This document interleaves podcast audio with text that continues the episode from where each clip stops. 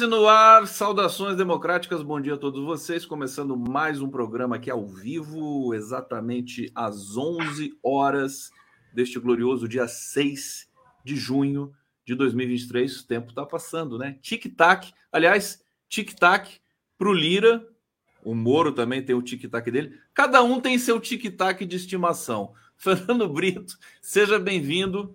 Satisfação tê-lo aqui, você no nosso Giro das Onze, com a sua porta maravilhosa ao fundo aí, que eu estou vendo que você está cheio de orgulho da porta. Pois é.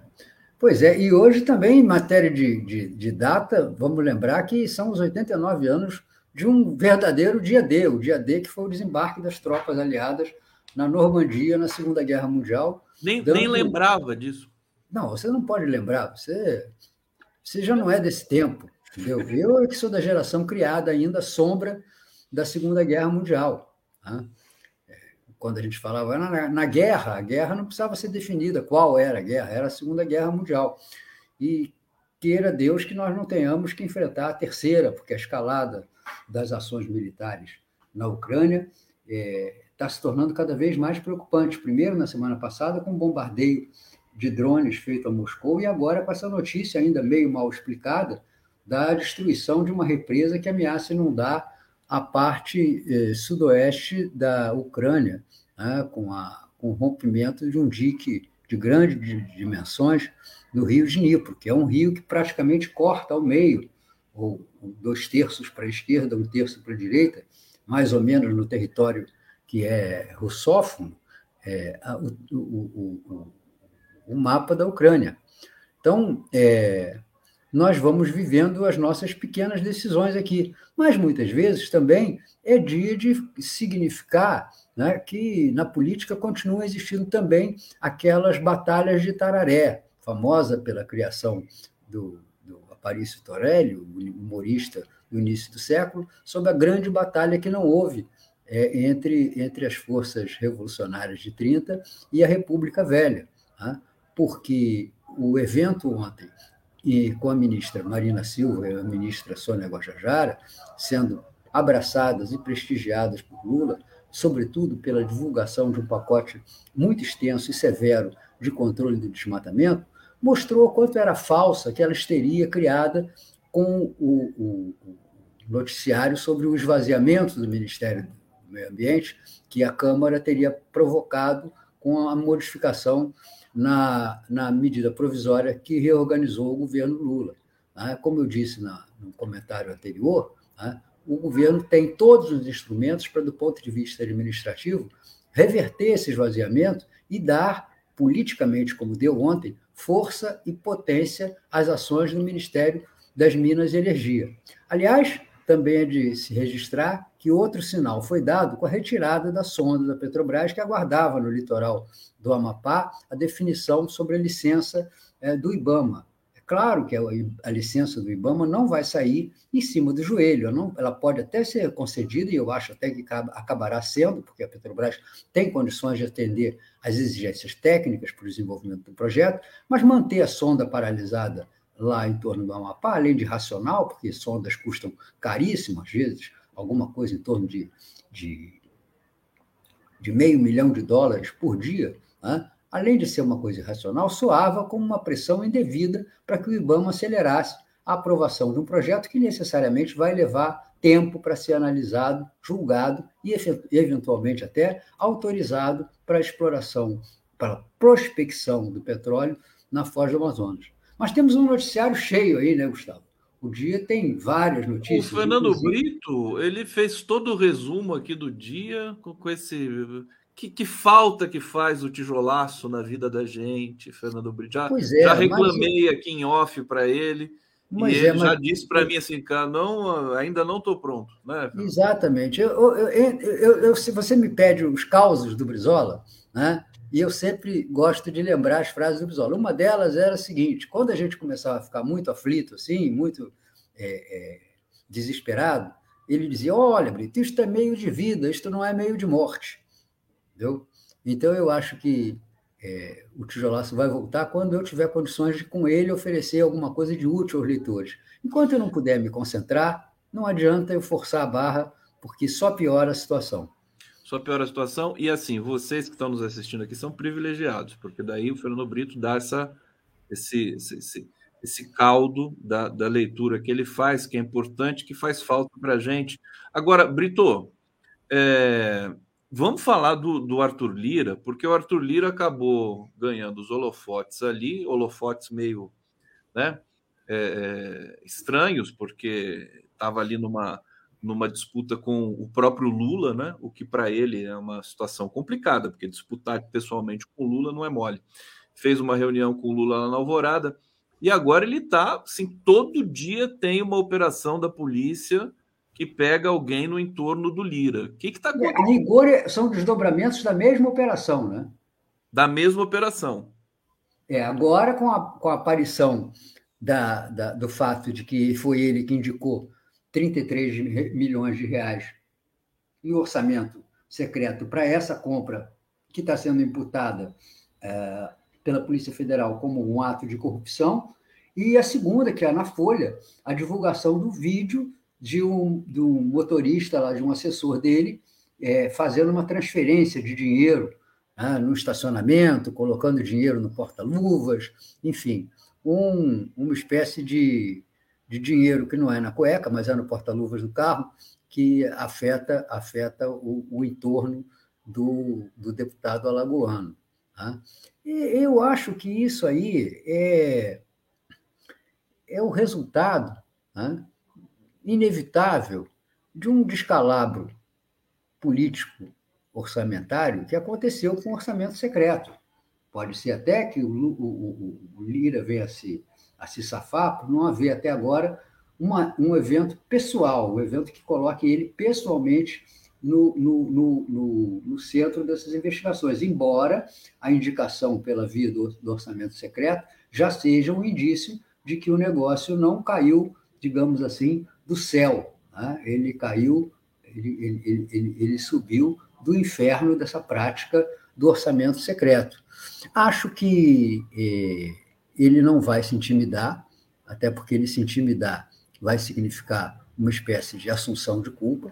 Acho que ele vai reagir, acho que talvez ele queira reagir, inclusive, com algum tipo de brutalidade em relação ao governo, mas isso também é muito, é muito arriscado para ele, porque é, a gente sabe né, que per omnia século seculorum, a política nas Alagoas não é basicamente uma escola de santos. Tá? Então, é, a gente sabe, por exemplo, como custou Renan Calheiro aquelas acusações sobre venda de gado, etc. e tal, que o mantiveram numa situação terrível, ao ponto até de ter sua, seu afastamento da presidência do Senado pedido pelo Tribunal, é, pelo Supremo Tribunal Federal. Então, a gente não tem é, razões para acreditar que, em relação a Arthur Lira, também na justiça essas peças não vão começar a se mover.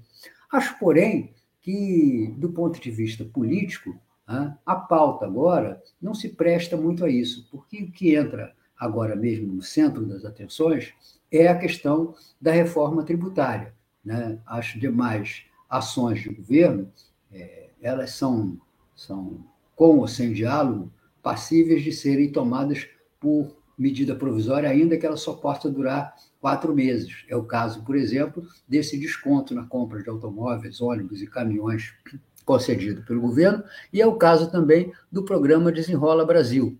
Né? Se a medida provisória funcionar durante quatro meses, é tempo mais que suficiente para, de um lado, as vendas é, se recuperarem, enquanto aguarda-se a baixa de juros prometida pela, pelo Banco Central, e também é tempo para anular como aliás é, é, óbvio e lógico que se deve fazer, as dívidas insignificantes que estão tirando do mercado de consumo e do financiamento, mesmo que a juros extorsivos, né, de 30 milhões de brasileiros que estão com seu CPF sujo por dívidas de menos de 100 reais. É uma irracionalidade completa. E aqui, antes do programa, eu lembrava ao Conde que isso é um exemplo que o governo federal deve estender aos suas, às próprias dívidas que se tem com a União. Né? das centenas de milhares de débitos que se tem com o fisco, A grande maioria, quase que 90%, são débitos inferiores a mil reais, que custam mais caro cobrar através de processos judiciais, mantendo uma máquina gigantesca na Procuradoria da Fazenda uh, Federal,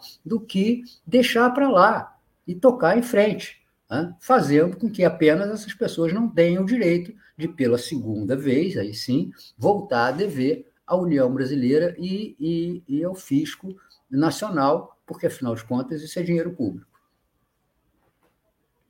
Tá aí, Fernando Brito, aqui no Giro das Mãos, quer dizer que o Lira não, não te preocupa essa assim a instabilidade política que pode vir a acontecer com o Lira acuado desse ele está reclamando muito e nas declarações dele, não sei se você tem percebido isso, mas ele está um pouco uh, tá um pouco chateado.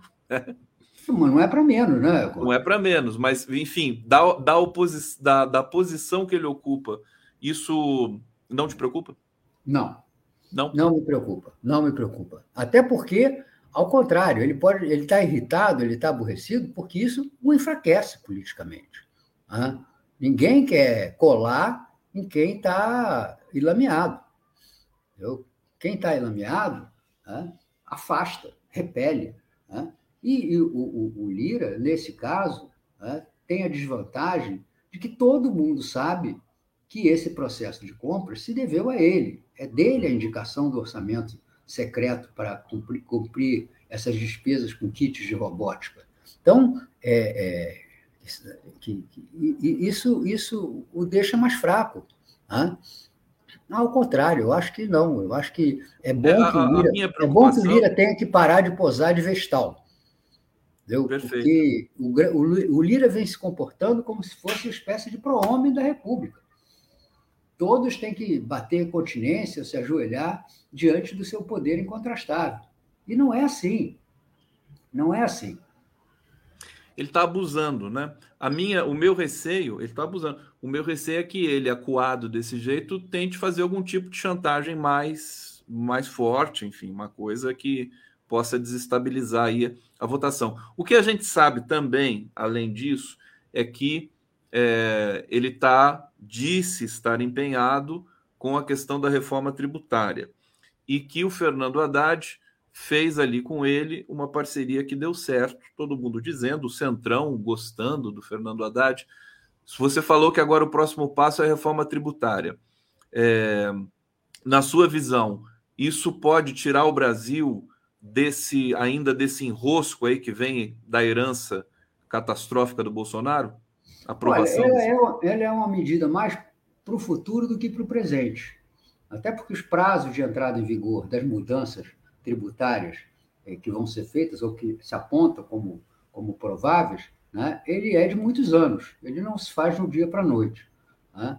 Também ele não altera, basicamente, a estrutura de tributos no Brasil, que vai continuar sendo injusta, vai continuar sendo regressiva e vai continuar penalizando os mais pobres. Né? A questão em que ele interfere é que ele reduz o custo administrativo das empresas e dos empreendimentos no Brasil, que hoje, em função do aranzel, do, do, do, do antigamente tinha, havia uma expressão chamada tremedal, uma espécie de pântano, né? tremedal é, é, da legislação tributária no Brasil faz com que o, o, as empresas tenham que responder a uma quantidade muito grande né, de regulamentos fiscais.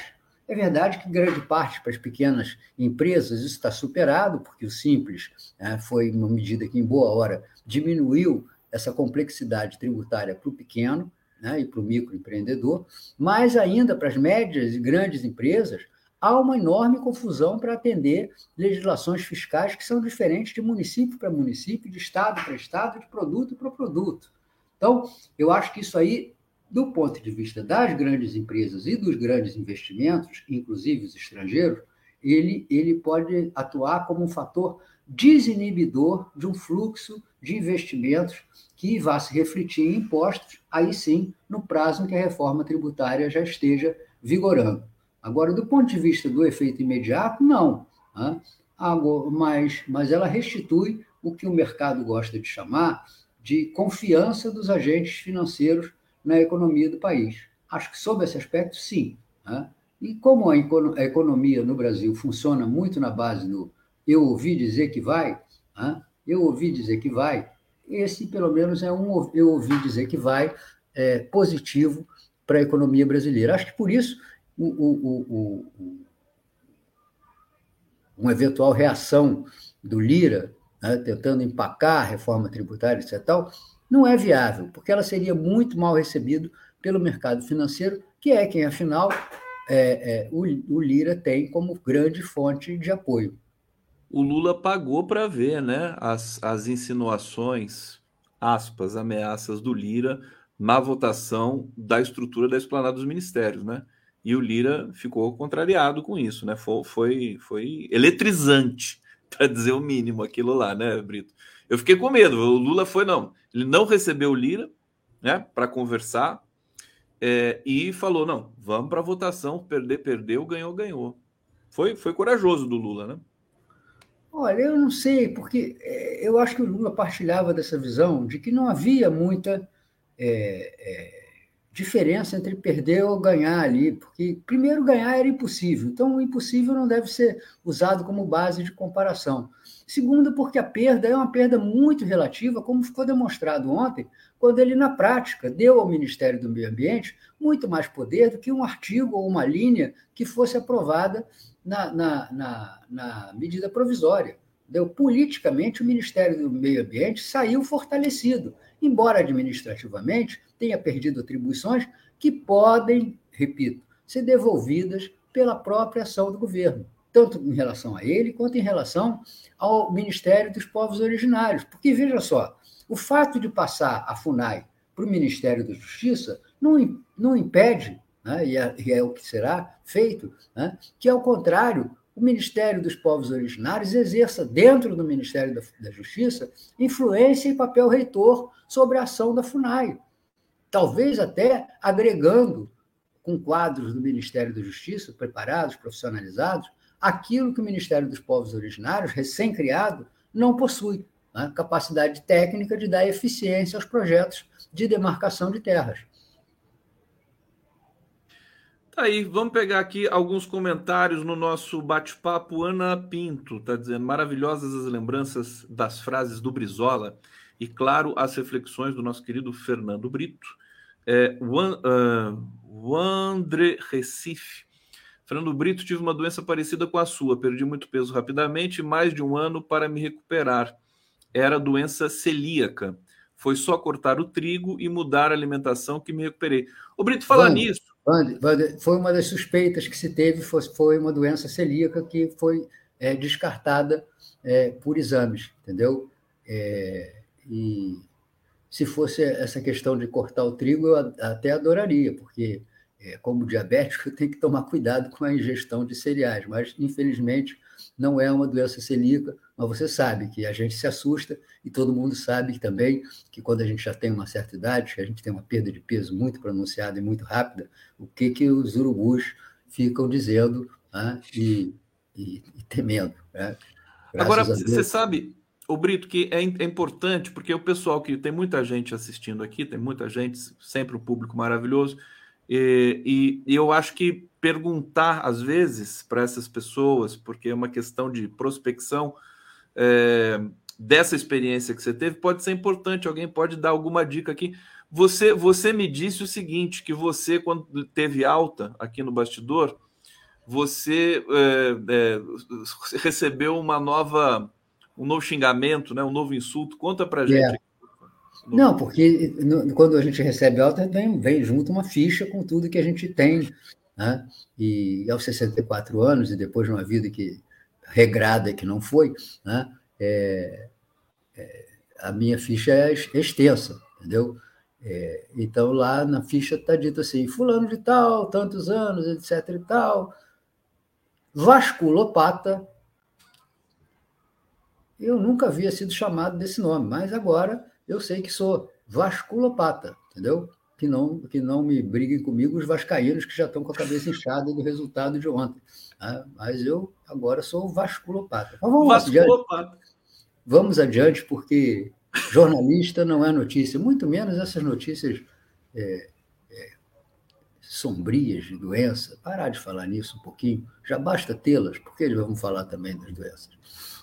Então vamos adiante aqui. Ô Brito, é, a gente viu o governo agora é, nessa, nessa toada de fazer, de cobrar impostos dos mais ricos. É, ontem, é, o Haddad tinha anunciado, junto com a questão dos carros populares, que se tornou uma outra coisa. Acho importante você falar para a gente também o que, que essas medidas podem é, mexer. São medidas simples, né? curtas, pontuais. O Fernando Haddad até fez questão de dizer isso, relativamente baratas para o que elas se pretendem. Você estava me dizendo que é uma resposta também a, ao Banco Central, né? que fica enroscando a economia brasileira. Faz um balanço para a gente dessas medidas aí.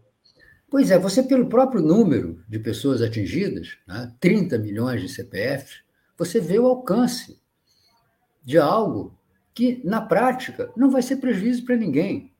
Porque essas dívidas, afinal, né, não, não vão, ser, vão ser pagas. Né? Elas vão caducar. São dívidas que nem compensa mover um processo judicial para executar dívidas de menos de 100 reais. Né? Eu me lembro que uma vez eu fui autuado pela Receita Federal né, por supostamente ter sonegado impostos, não tinha sonegado, tinha ao contrário, inclusive, devolução para receber, no valor, acredite, Conte, de 4 centavos. Sobre esses 4 centavos incidia uma multa de 150% de tal maneira que me cobravam mais seis centavos. E em cima desses seis centavos incidia uma mora. Do total, né, dos quatro mais seis, incidia uma mora, né, que representava mais um centavo. Portanto, eu fui autuado em 11 centavos. Não pagava o papel da autuação. É claro que eu tive que recorrer e provei que não era, que não devia, porque eu também fiz questão de regularizar a minha situação. Quem vive na política não pode ter pendências tributárias de espécie alguma, senão né, você acaba se metendo em, em teia de aranha aí. É... Mas era, eu, eu fiquei estupefato né, da, da, da, da irracionalidade do Estado gastar uma fortuna para processar alguém por uma dívida de 11 centavos. Então, nós temos aí gente que está inadimplente, que está inserida nos cadastros negativados de crédito por dívidas de 40 reais, 50 reais, ou dívidas que originalmente eram desse valor e que foram escalando, escalando, escalando. E a gente que fica fora do mercado de consumo, é gente que fica irregular no fornecimento de serviços. Então, esse tipo de coisa já era para ter acontecido. Demorou demais o governo federal a fazer isso. Até porque foi um compromisso de campanha. O programa Desenrola, é bom recordar, foi lançado durante a campanha eleitoral. Então, é natural que não se possa fazer as coisas de afogadilho, de um dia para o outro, é preciso estudos, é preciso estudar a forma legal, até para que ela não venha a ser questionada e anulada no futuro, mas está provado pela falta de reação. Veja se tem alguém reagindo contra a perda de recursos através do programa de Zola? Não tem. Ninguém perde. Ninguém perde com essa anulação. Ao contrário, muita gente ganha, porque são 30 milhões de CPFs, e você vai imaginar que ao redor desses 30 milhões de CPFs existam mais alguns milhões de pessoas que voltam a poder fazer um crediário, a poder pagar uma prestação, um carnê de R$19,90, como muita gente tem que, tem, tem que fazer para comprar determinadas coisas né, que possa ter de volta a regularidade da sua situação bancária. Então, é mera racionalidade. Se a gente filtrar bem o que existe de dívida no Brasil, nós vamos ver que dívidas que valem a pena cobrar talvez não representem 10% do total desses créditos eh, que estão negativados. E as Fala. dívidas dos, dos, dos gigantes? essas dívidas gigantescas. O programa aí. não atinge. Não atinge, mas, mas não tem que ter um também para. Mas fazer. veja só, você tem um número X de procuradores da Fazenda para atuar nos tribunais cobrando essas dívidas, certo? Você tem que decidir se esses X vão trabalhar nas dívidas que vale a pena ou se eles vão trabalhar em todas as dívidas para cobrar 50 reais do Zezinho ali que errou no preenchimento da declaração do imposto de renda. É isso que está em discussão. Nós vamos discutir se as empresas de serviços públicos têm que ter uma estrutura imensa para cobrar dívidas e pagar escritórios de advocacia, mão cheias aí, para cobrar uma conta de luz de 30 reais de três anos atrás, que ficou é, é, é, é atrasada. E às vezes até por engano. Esses dias mesmo eu tive que resolver um problema de protesto, que não era comigo, de um apartamento que eu tinha vendido há 15 anos atrás e que, por um erro de cadastro lá na prefeitura, não foi transferido, embora tenha sido tudo regularizado nos cartórios, não foi transferido e o cidadão deixou de pagar um mês de PTU. Aí você vai lá e é processado, vai para protesto. Por causa de uma dívida de 80 reais, 90 reais. É uma irracionalidade. Uma irracionalidade. Um país com 40 milhões de pessoas, né? porque 30 milhões, botemos mais 10 aí todo, 40 milhões de pessoas impedidas de consumir por causa de dívidas de menos de 100 reais. Francamente, Conde, nós não estamos, nós não estamos nadando na fartura para dispensar um mercado de consumo de 40 milhões de pessoas, que é maior, por exemplo, que o mercado de consumo, ou que é igual, pelo menos, o mercado de consumo de toda a França. É isso que nós estamos jogando fora na economia. Uma França inteira, quando a gente exclui 40 milhões de pessoas do crédito e da, e da possibilidade de consumir num cenário difícil, como nós estamos vivendo. E é sinal que o Brasil, daqui a pouco, vai bombar, né? Porque a gente viu o PIB, você deve ter visto aí o crescimento, que foi surpreendente, 1,9%, claro que baseado no agronegócio, é muito calcado pelo agronegócio, mas de qualquer maneira também é um número que surpreende, estimula as pessoas a quererem investir, a quererem sair também dessa esse estado de estagnação que o Brasil mas acabou nesse mergulhado. caso, não é nem o investimento do que nós estamos falando, nós estamos falando da subsistência. Porque, vamos ser honestos, né? tem muito brasileiro de baixa renda que sobrevive pelo crédito, que sobrevive pendurando as despesas. E o pendura, hoje, não é mais o livrinho do armazém. O pendura hoje é o cartão. O pendura hoje é a prestação. O pendura hoje é o carnê. Então, essa gente toda estava impedida de usar esse seu direito civil, que é o único que os pobres têm, de rolar suas despesas pendurando no crédito.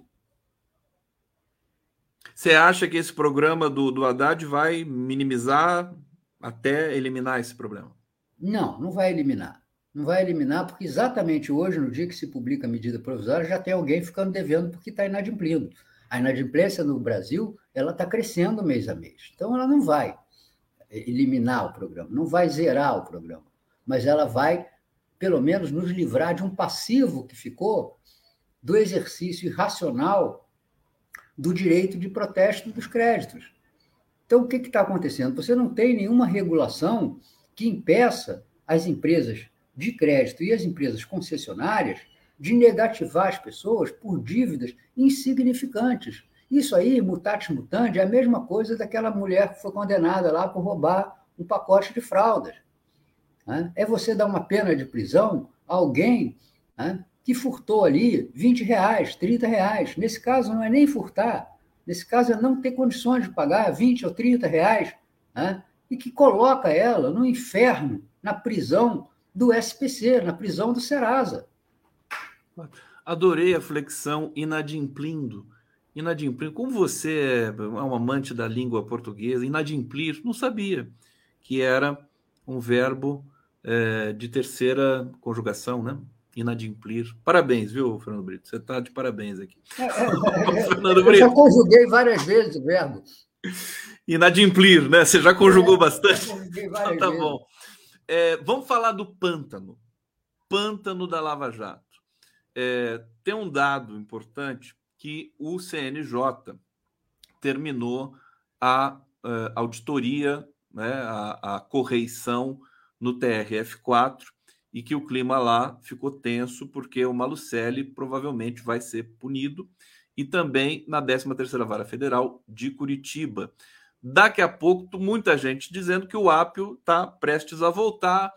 Faz um balanço desse, desse episódio que nós aqui comentamos também na semana passada, é, somado, isso somado ao parecer sobre o laudo da voz, do reconhecimento de voz do, do Eduardo Apio, que demonstrou que aquele laudo da Polícia Federal estava muito prejudicado. Né? O que, que você. Olha, é o pântano da Lava Jato, né? É, é o pântano. E no pântano todo mundo está na lama. Todo mundo está na lama. O que está acontecendo ali é o, é o, é o resultado do, do, do desastre que Sérgio Moro eh, levou o judiciário brasileiro, não sem ajuda, claro. Né? É, eles, eles, eles é, tiveram nos últimos dias a revelação de que a, a perícia da polícia, a sindicância da Polícia Federal sobre a escuta na cela do Alberto Youssef foi fraudada. É, tivemos a, a, essa história rocambolesca da gravação, suposta gravação de ameaças do, do, do juiz ao filho do desembargador Malucelli, lá da quarta da, da turma, da oitava turma da quarta, do quarto TRF. Tivemos depois, agora, um novo laudo é, da, da, de peritos dizendo que a gravação é, não é, como se alegou, a gravação da voz do juiz Apio. E tivemos ontem também na CNN a revelação de que um cidadão de nome Ailton, veterinário, que havia sido preso numa operação da Polícia Federal por tráfico de drogas no interior do Paraná, e que ocupava a cela que depois foi ser habitada pelo Alberto Youssef, é, foi retirado dessa cela, assistiu à colocação da escuta, foi chamado a depor quando surgiram as denúncias de que uh, o Alberto Youssef estava sendo indevidamente grampeado dentro da cela, disse ao delegado da Polícia Federal que havia assistido que havia visto a colocação da escuta, e que depois foi chamado de volta por um outro delegado da Polícia Federal e coagido a desmentir o seu depoimento anterior para que não prejudicasse, entre aspas, a Polícia Federal. Então, nós estamos vendo uma sucessão de sujeiras, crimes e golpes baixos exercitada ali na 13ª Vara Federal, que, francamente, né, ao contrário de um lava-jato, ao contrário de uma limpeza, de um branqueamento, ela foi um ilameamento do Poder Judiciário. Né? Nós temos que sanear o que se passou ali na 13ª Federal, na 13ª Vara Federal, e sem nenhum tipo de piedade, porque senão nós vamos ter uma justiça absolutamente, totalmente desmoralizada. Amanhã, quem é que vai ter confiança numa gravação de escuta telefônica da Polícia Federal se a gente souber que elas são armadas, fraudadas da maneira que se noticia na Lava Jato. Amanhã, quem é que vai confiar numa delação premiada se elas são obtidas com chantagem, tortura a presos, como se revelou no caso de Curitiba, inclusive agora com a mais, das, com a mais famosa das delações, que é a delação do próprio Antônio Palocci, que está para ser repu, re, re, re, repelida pelo seu próprio delator, né? e que, e que, e que tem sobre si a, a, acusação de ter sido obtida através de uma chantagem expressa, né, sem a qual ele não conseguiria a, a, a, prisão domiciliar. Então, quem é que vai confiar no judiciário com esse tipo de comportamento é, que o caso da Lava Jato em Curitiba está deixando evidente? Né? Acho que é um compromisso que não pode ser recusado pelo Conselho Nacional de Justiça, sob pena de que nós tenhamos, de agora em diante, um judiciário que pouco se diferencia de um vale-a-curto de marginais. Tá, o pessoal está conjugando aqui o verbo inadimplir no bate-papo agora. O Sebastião está dizendo eu inadimplo. Aí eu acho que é defectivo. Né? É isso mesmo? É eu inadimplo? Não, não sei, mas eu também inadimplo. eu também inadimplo. Inad... Inadimplai. Inadimplai. É, isso aí atendia, no português antigo, atendia pelo não pago não pago, não nego. Não pago, pago é não, mais simples. É devo, é mais nego. Simples. Isso. É mais tá tudo errado. Devo, nego. Isso aí é coisa do Arthur Lira. Ô, ô Fernando Brito, é, eu lembrei aqui, estava buscando aqui notícias sobre a CPI do golpe do 8 de janeiro, que está sendo, né? Tá, nesse momento está lá, está lotado, tá uma coisa, parece um furdunço aquilo lá. É, agora eu lembrei do, do da, da, das eleições de 2024 e que o Valdemar da Costa Neto tirou o é, Ricardo Salles da, da cena de ser candidato em São Paulo. E também quero que você comente o seguinte: o, o Bolsonaro proibiu o filho dele, o Flávio, de ser candidato a prefeito do Rio. Eles estão se organizando furiosamente para 2024 ou isso significa também uma crise ali dentro desse circuito do PL e do bolsonarismo? Não, eu acho que então, eles estão acuados. Eles estão acuados. Eles estão sentindo que a quadra é ruim para eles. Entendeu? É, o Salles é um, era um candidato muito frágil. Né? Ele tem é, a perspectiva de enfrentar processos judiciais terríveis. A eleição é uma eleição municipal em São Paulo, portanto, não dá para contar com o perfil conservador do interior de São Paulo. É bom lembrar que Lula ganhou e ganhou com folga a eleição na capital. Né? E, e, e, e, eu acho que no caso do Rio de Janeiro né? é, é complicado né? é, ter como candidato o, o, Flávio Bolsonaro diante do inquérito né? que só artificialmente foi suspenso das rachadinhas. Né? Eu acho que é, não é a mesma coisa que enfrentar a, a acusação quando se há uma nulidade, como era, por exemplo, como é, por exemplo, o Cláudio Castro. No caso do, do Flávio Bolsonaro, né, ele vai enfrentar uma eleição, iria enfrentar uma eleição polarizada. E eu acho que, infelizmente, a esquerda no Rio de Janeiro não tem candidatos para fazer frente a, a Eduardo Bolsonaro, embora a gente não deva subestimar nunca a capacidade competitiva do Eduardo Paes, que se conduzir uma, uma campanha é, inteligente, tenha capacidade de se reeleger como prefeito do Rio de Janeiro. Você acha que o Flávio não, não, era bom, era forte candidato aí? É, é forte. É? é. E por que, que o Bolsonaro não quer que ele seja candidato? Porque ele não quer correr risco. Lembremos que ele está na iminência de ser é, declarado inelegível. O Bolsonaro não quer aparecer, o Bolsonaro quer sumir na quiçaça. Pelo menos por enquanto. Ele quer aparecer quando chegarmos perto das eleições presidenciais. Verdade, ele está totalmente submerso, né? Então parece um pintinho claro, molhado. Claro. Agora, e se ele. Eh, todo mundo dá como certo, Brito, que ele vai ser declarado inelegível. Aliás, o Alexandre de Moraes marcou a data do julgamento do, dia do 22. no TSE do dia 22, que, o que é. O, o Xandão é pirracento, né, o Brito? Marca no dia 20, não podia ser 21. Por que 22? É, eu não sei, eu acho que vai ser pedido vistas no processo, que tem o Cássio Nunes Marques, é. é eu Cássio Nunes está lá, né? Vai ser pedido Bom, vista do processo. E também não mas, sei se é Mas é tão... mesmo pedindo vista, agora tem um prazo para você sair de cima do, do processo. Tem, tem, tem, tem. É um prazo de, de um mês, mas tem no meio do caminho tem o um recesso do tribunal aí no meio do ano. Então, o julgamento acaba ocorrendo lá para setembro. Mas isso significa que o Bolsonaro vai continuar sangrando em praça vai, pública. Vai, vai. Eu acho é, que esse, não tem, esse, esse o Bolsonaro. Uma, os tribunais não têm uma estratégia de correr com isso, não, Conde, porque é, é preciso, junto com a condenação judicial, haver a condenação na opinião pública, entendeu? Então, eu acho que, que é isso. É, é, faz parte da estratégia do tribunal deixar o Bolsonaro é, exposto às intempéries. Entendeu? Fernando Brito, eu vou pedir para você contar. Olha, está aqui na tela o Pix do, do Tijolaco, tijola, pix.tijolaco.net, contribuições ao nosso glorioso Fernando Brito. Eu coloquei também no bate-papo, que está momentaneamente sem poder publicar, escrever no tijolaço, é, o que nós, nós estamos sentindo muito a falta das reflexões do Fernando Brito. Tem um calzinho do, do Brizola para você fechar hoje aqui sua participação? Ah, eu já contei um pouco no início, né? Que, que ah, mas gente... você está tá negando o caos agora? Não, não, tem que economizar, porque senão você.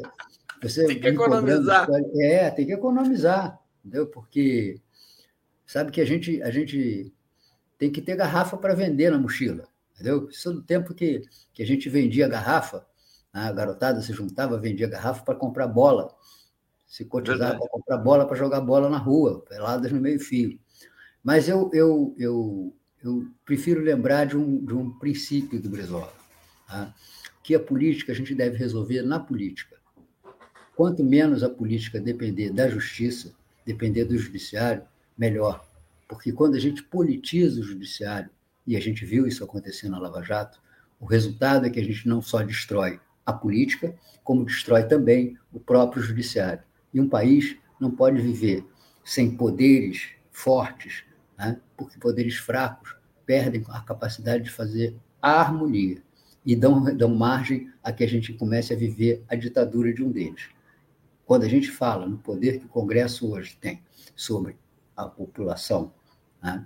impedindo que ela exerça o direito de ter um governo que ela escolheu, como está acontecendo, né? nós estamos criando uma distorção, uma deformação extremamente grave para o processo democrático e para a formação da vontade é, popular. A formação da opinião pública não pode ficar condicionada a essas polarizações provocadas pela hipertrofia de um dos poderes. E hoje no Brasil, o poder legislativo tem uma hipertrofia grave, né, que é, dá margem, como está se vendo, a enormes distorções. O caso do, do kit robótico do Lira mostra quanto mal o poder exacerbado do legislativo, através do orçamento secreto, deixou para o nosso país. Fernando Brito, eu estou inadimplente com você. Obrigado pela sua participação aqui. Super abraço. A gente vai acompanhar daqui a pouco um pouquinho da, da CPI do. E a minha convidada Georgina, eh, Georgina eh, Ana Georgina está chegando aqui daqui a pouco. Valeu, Brito! Um abraço, Conde.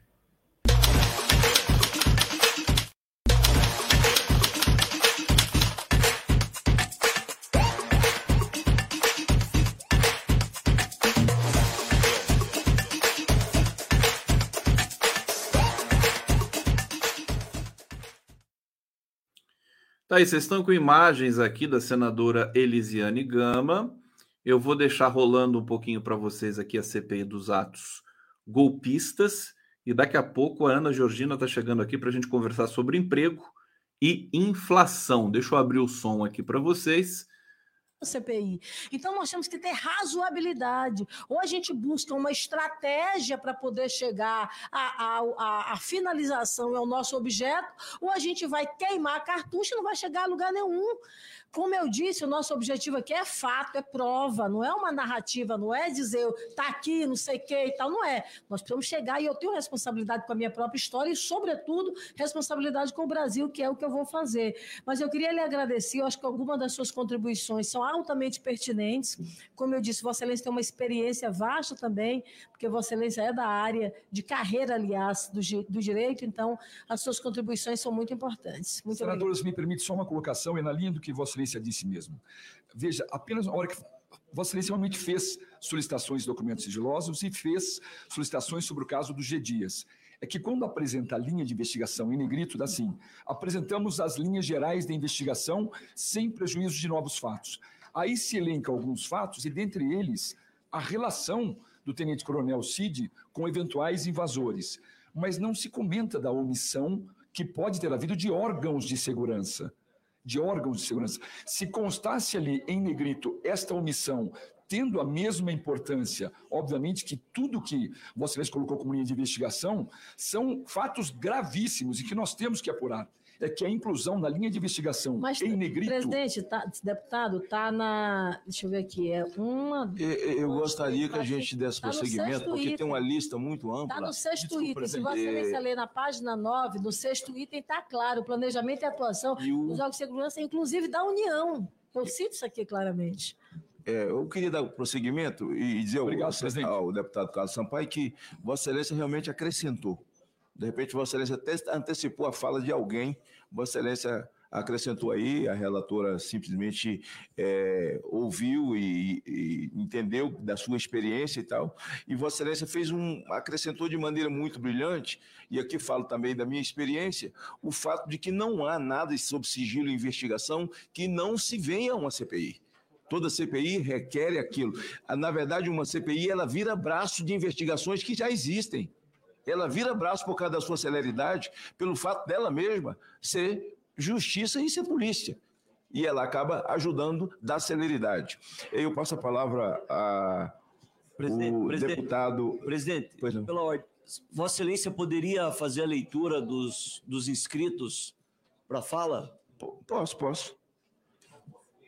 Agora tivemos o deputado Carlos Sampaio, deputada Luiz Mendes, deputada Duda, deputado Rafael Brito, deputado Rubens Pereira Júnior, senador Eduardo Girão, deputado André Fernandes, e depois aqui começam os parlamentares suplentes.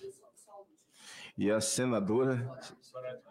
Mas quem escreveu, quem escreveu o seu nome aqui, acho que foi um chinês que escreveu. É. Senadora Soraya Tronic.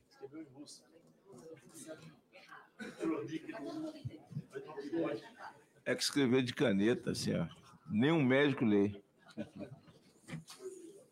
Com a palavra, o deputado Luiz Mendes. Obrigado, presidente. Queria, primeiramente, cumprimentar a mesa na figura do nosso senador Magno Malta, a nossa relatora Elisiane Gama, do meu estado do Maranhão, e dizer que. Tá aí, vocês vão continuar com as imagens aqui da CPI dos atos golpistas quando chega a minha convidada, Ana Georgina Dias.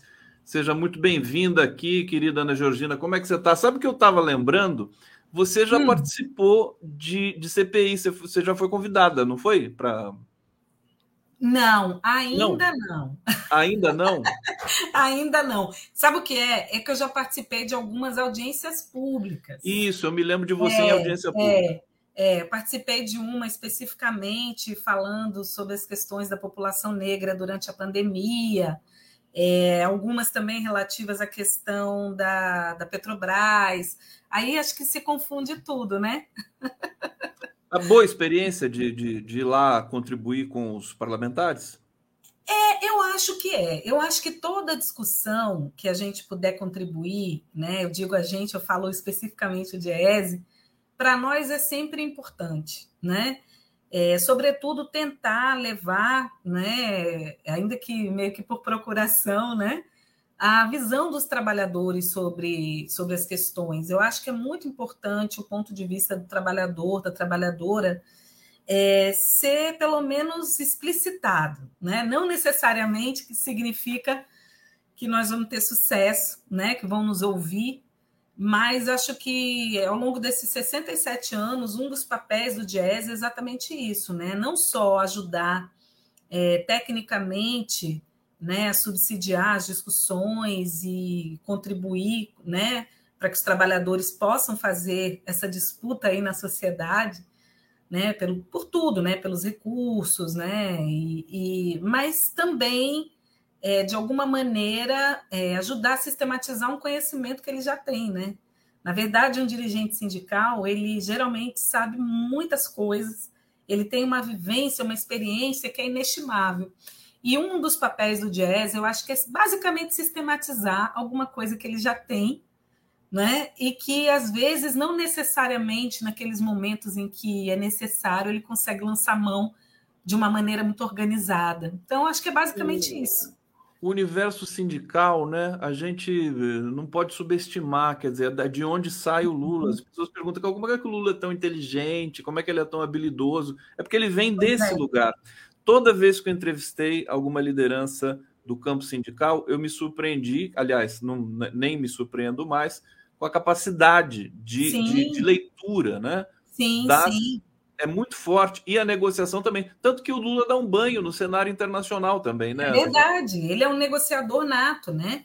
É, e na, é, é, isso, assim, é uma vivência, né? É aquela vivência ali do. Não é que eu ouvi dizer, eu estou vivendo aquilo, eu tenho uma experiência que. No, eu estou falando né, do ponto de vista do, do dirigente, ele tem uma experiência que geralmente faz com que a sociedade avance. Se a gente for pensar mesmo em relação à questão de muitas das coisas que hoje são extremamente naturalizadas como direito dos trabalhadores, é a partir desse diálogo, dessa negociação entre os trabalhadores e as empresas, né? É, sobretudo quando a gente pega recentemente muitas coisas que nós temos hoje que são extremamente importantes, são frutos dessa vivência, dessa experiência de conhecer, de estar do lado, de estar na sua categoria e saber o que é mais importante. O dirigente que está na mesa fazendo uma conta de cabeça. Ele sabe, ele sabe tudo que ele tem, ele sabe o valor do salário, ele sabe o valor do ticket, ele sabe. E aí, antes que você vá, né, o técnico vá lá para a calculadora para fazer, ele já disse: não, isso aí vai dar X reais. Eu sempre fico encantada quando eu vejo isso. E vou te dizer, raramente tem erro. Raramente tem erro. Eles fazem isso o tempo todo, né? É a prática, é, né? A praxis. É isso. Olha, gente, deixa eu apresentar a Ana Georgina para quem não conhece. Ana Georgina Dias, graduada em Ciências Econômicas pela Universidade é, de Brasília, né? É isso, Georgina? UNB? Isso, UNB. Uhum. E supervisora técnica do escritório regional do DIEESE, na Bahia. Uhum. Você está em Salvador, né? Estou em Salvador. Eu sou. Eu acho que o Lula vai para aí hoje, né? É, eu acho que sim. Ele vem essa semana. Eu te confesso que eu não sei exatamente o dia, se é hoje. Tô assim. Eu não sei se é Salvador ou outra cidade da Bahia. Eu já vou checar é, aqui. Eu, é, eu sei que ele vai estar por aqui essa semana, mas não sei te dizer especificamente onde, né? E eu tenho que me desculpar que eu me atrasei um pouquinho hoje para entrar, porque eu tinha colocado na cabeça que era 12h40. E aí eu estava aqui, mas estava fazendo outras coisas. Que bom que você estava aí. É, que bom que você estava aí. Ô, ô, Ana Georgina, é, é. o emprego está voltando. Eu acabei de fazer uma pesquisa rápida aqui no Google e eu só vejo vagas abrindo. Uhum. Você estuda esse tema né, com muita, com muita é, atenção. E eu queria que você falasse como é que está essa situação no Brasil hoje do emprego. Então, Conde, é, nós temos a seguinte questão. É, que, isso já não de agora, né? Já tem um tempo que, de fato, a gente tem tido quedas aí é, na taxa de desocupação. Agora, no primeiro trimestre, né, até deu uma, uma elevada, é, mas o fato é que ao longo desses últimos dois anos, sobretudo 2022, a gente tem tido é, queda, um comportamento de queda na taxa de desocupação. Mas nós temos ainda alguns problemas que é basicamente que tipo de trabalho está sendo gerado, né? Sobretudo é, nos últimos nos últimos anos, o que nós temos percebido é que basicamente é o trabalho informal, né, que tem sido responsável por essa queda de desocupação, né, na taxa de desocupação. É, felizmente, a gente observa também agora uma melhora muito ainda leve na questão do trabalho, é, digamos, com carteira, trabalho protegido, né? No entanto, é, ainda é muito insuficiente, é óbvio que também não vai ser de uma hora para outra, né? Mas nós temos ainda aí uma geração, ainda que importante, né? Tá, tá voltando a gerar é, postos de trabalho com um pouco de mais qualidade, mas ainda é insuficiente para o que a gente precisa. Olha, mesmo a taxa de desocupação é, estando em 8,8, a gente ainda tem 9 milhões de pessoas é, desocupadas, né? E, e, fora isso, nós temos também é, muitas pessoas ainda é, subocupadas, né? Ou seja, aquelas pessoas que ainda, a, a, a despeito de ter trabalho, trabalho extremamente sem qualidade. É, basta a gente dizer que para o conjunto dos ocupados no Brasil, nós ainda temos na informalidade 39%. Né? Isso não, isso para o conjunto dos trabalhadores ocupados no Brasil. Se você pega, por exemplo, a Bahia, que eu vou falar porque é onde eu estou, você tem uma, uma taxa de informalidade que supera 53%. Então é, é louco você Desculpa, pensar. Desculpa, só te interromper para saber uhum. o seguinte: é informalidade somado com precarização é, é a informalidade. E a informalidade, ela tem uma característica de estar tá ali de braço dado com a, com a precarização, né? Ah, o, o, trabalho informal, a característica dele é que ele tem pouca proteção ou muitas vezes nenhuma proteção. A gente pensa logo, quando fala em informalidade, na questão previdenciária, né? É, geralmente são trabalhadores e trabalhadoras que não contribuem, não conseguem contribuir para a Previdência, o que traz uma série de questões, como, por exemplo, a questão da aposentadoria. Mas não é só a questão da aposentadoria. A aposentadoria é lá no fim da sua vida laboral. Antes disso, tem a questão de você não ter, por exemplo, a possibilidade de um afastamento remunerado ou um auxílio-doença quando você fica é, incapacitado temporariamente para o trabalho. Se você sofre um acidente, você também não tem a possibilidade de, né, de passar um período de convalescença sendo remunerado. No caso das mulheres, quando você tem um filho e você está na informalidade, até o salário maternidade que é um benefício do INSS, não é pago por nenhum patrão, né?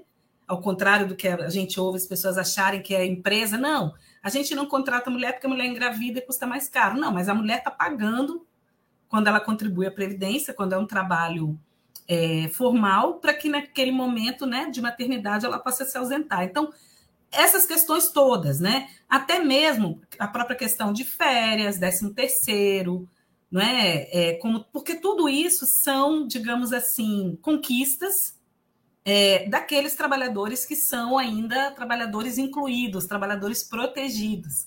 E é importante dizer que a partir da reforma trabalhista, essa proteção ela reduz, né?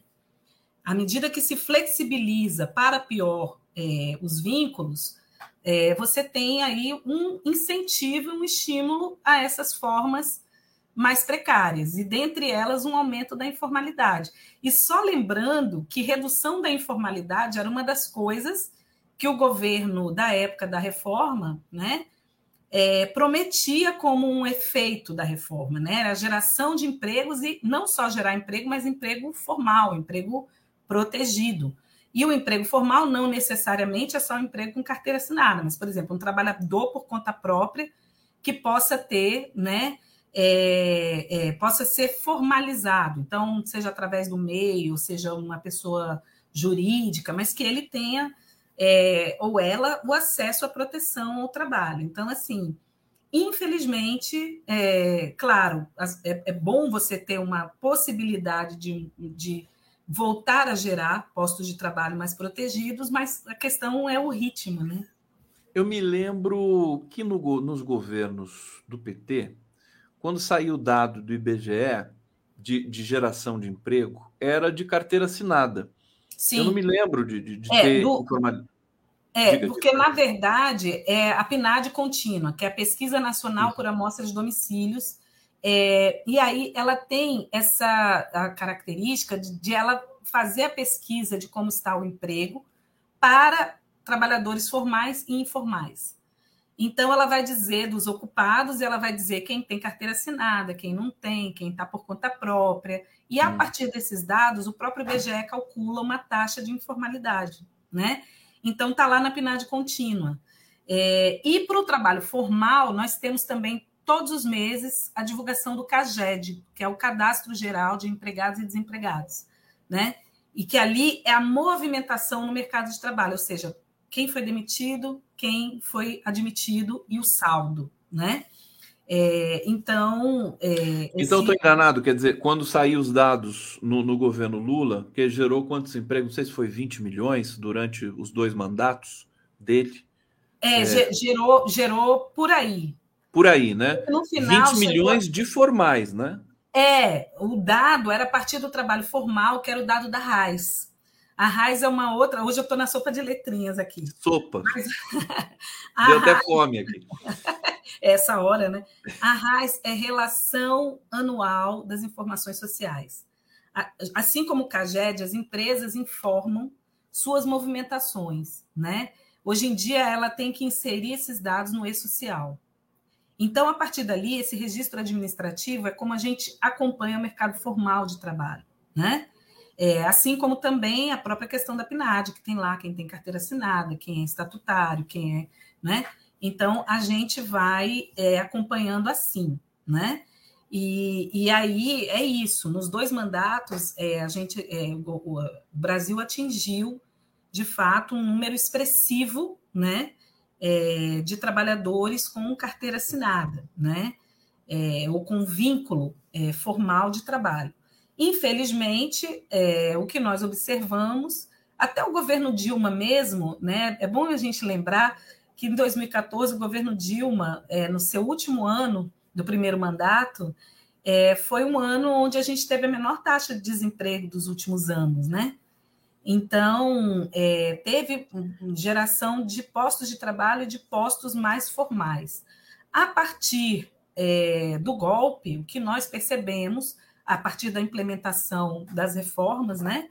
Trabalhista, questão da lei de terceirização, que foi até antes da reforma trabalhista, e diga-se de passagem, o governo aproveitou para aprovar uma lei de, de, de terceirização extremamente é, retrógrada em relação àquilo que o movimento sindical estava negociando é, um pouco antes, né? É, aí a, a, a, desculpa foi que era o projeto que já estava mais avançado na tramitação no Congresso. O, o golpe foi para isso, né? É. Foi, dentre outras coisas, para isso. E aí é importante dizer que a gente, quando pensa, por exemplo, em precarização e informalidade, a gente pensa muito no setor privado, mas essa questão da terceirização, ela meio que escancarou um pouco as portas do setor público para formas muito precárias. É, não que não houvesse antes, mas institucionalizou, né? Ou seja, virou uma coisa é, é, é tolerável, normalizada, né? legal. É. Por quê? Porque permite o seguinte: a lei de terceirização lá de março de 2017, terceirização irrestrita em atividades fim, atividades meio inclusive no setor público. O que, que fica fora da possibilidade de terceirização no setor público? Basicamente, as carreiras típicas do Estado. Porque, como o próprio nome diz, as carreiras típicas são aquelas que o Estado só pode fazer. Então, Forças Armadas, Segurança Pública, é, magistratura, a diplomacia, auditoria, fiscalização pública, né? Essas carreiras elas não podem ser terceirizadas, mas a rigor todas as outras podem. Né? Então, você pode, por exemplo, chegar, e não é, acontece muito, isso é muito comum, você chegar num hospital que ele é até público, mas toda a gestão dele é privada, é terceirizada, né? É, então, isso, isso tem acontecido bastante também na, na, educação, isso pode acontecer em todos os outros é, segmentos da, do Estado, né? Ana Georgina, sempre uma aula maravilhosa aqui para falar de emprego, para falar das, da situação, enfim, fiscal do Brasil. Deixa eu trazer, vou querer saber o que, que você está pensando do governo, hein, Georgina? Vai se preparando, eu quero saber dos planos do Haddad lá, do carro popular. A gente quer saber o que, que você pensa. Vou para o bate-papo. É, saudar aqui o nosso público. Ana Calabria, Lira se, prejudica, é, se prejudicando com falcatruas oriundas do antigo orçamento secreto, feitas pelo seu assessor, que ele exonerou ontem, pode querer dar andamento em pedido de impeachment contra Lula que a direita está emitindo na Câmara. Olha, eu não duvido disso, viu? Porque o Lira está realmente numa situação complicada nesse momento e quando é que nem gato acuado, né? Ele, ele vai arranhar alguém. José Henrique, Lula está na 17ª Bahia Farm Show. Vamos repercutir quando Bolsonaro foi na feira de Ribeirão Preto deste ano, Toda a mídia progressista noticiou: Lula merece um pouquinho de cobertura. Bahia Farm Show, portanto, deve ser em Salvador, né? É, é. Malu da Flon, devo, nego, não pago se na, puder. Salvador não, é em Luiz Eduardo Magalhães, desculpa, na região oeste. Na região, é região, ah, não é metropolitana também, na região não, oeste. Não, não, é na região oeste aqui da Bahia. Perfeitamente. Perto de Malu da Flon brincando aqui, que a gente estava falando dessa, dessa, desse ditado, né? De, ela está brincando aqui. Devo, nego, não pago se puder. Obrigado, Malu. É, Carlos Machado, que alegria ouvir minha colega Ana Georgina, sempre brilhante, diretamente oh, da Carlinhos. subseção do DIES do Sindeletro Minas Gerais. Está aí, seu Carlinhos amigo. Carlinhos é suspeito, porque ele é meu amigo. um abraço para Carlinhos. Um abraço. Rosa Maria, Excelente, Ana Georgina. Ana Calabria, bem-vindo, Ana Georgina. Aqui o carinho para Ana Georgina. Um abraço. Ronaldo Isaac, pessoal com saudade da Ana Georgina. Estava com saudade de ouvi-la. É sempre um prazer. É uma Pascoal. É, deixa, eu, deixa eu lembrar aqui para onde que a gente vai. Vamos falar desse, dessa ação do carro popular, que gerou uhum. É, muitas resistências em função daquele, do compromisso do governo com o meio ambiente e tudo mais. Uhum. Mas aí o Haddad fez uma limonada disso, né? Pelo que eu entendi, é. estendeu para caminhões e ônibus, é, fez um formato de dar um bônus para o comprador em vez de dar um desconto, é, uhum. e também carros elétricos e caminhões também com menor emissão serão privilegiados nesse processo. Eu percebi que foi uma ação muito pontual. O Haddad destacou isso é, um investimento que não é tão oneroso para o tamanho e para o que se propõe esse programa. Um bilhão e meio e de quatro meses. Quer dizer, segundo eu entendi o, o que o Haddad é, disse, Ana Georgina, se você me confirma isso, é só para não é, gerar é, mais instabilidade no mercado das montadoras também, Sim. Porque elas estão dando férias coletivas, quer dizer, para garantir o emprego desses trabalhadores. Uhum. Que balanço uhum. que você faz dessa ação aí do governo? Então, vamos por partes.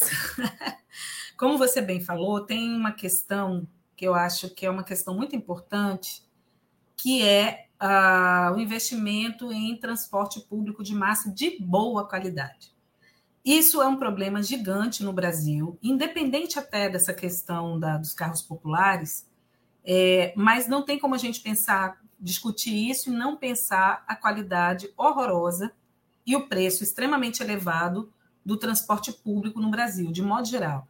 Há duas semanas, uma semana atrás, eu estava aqui com os rodoviários né, de Salvador, os urbanos, numa luta enorme com a prefeitura e as empresas na campanha salarial e quase culminou numa greve exatamente porque as empresas dizem que o sistema está completamente falido, a prefeitura diz que precisa de subsídios, mas não tem recurso. Então, assim, tem um problema colocado, né?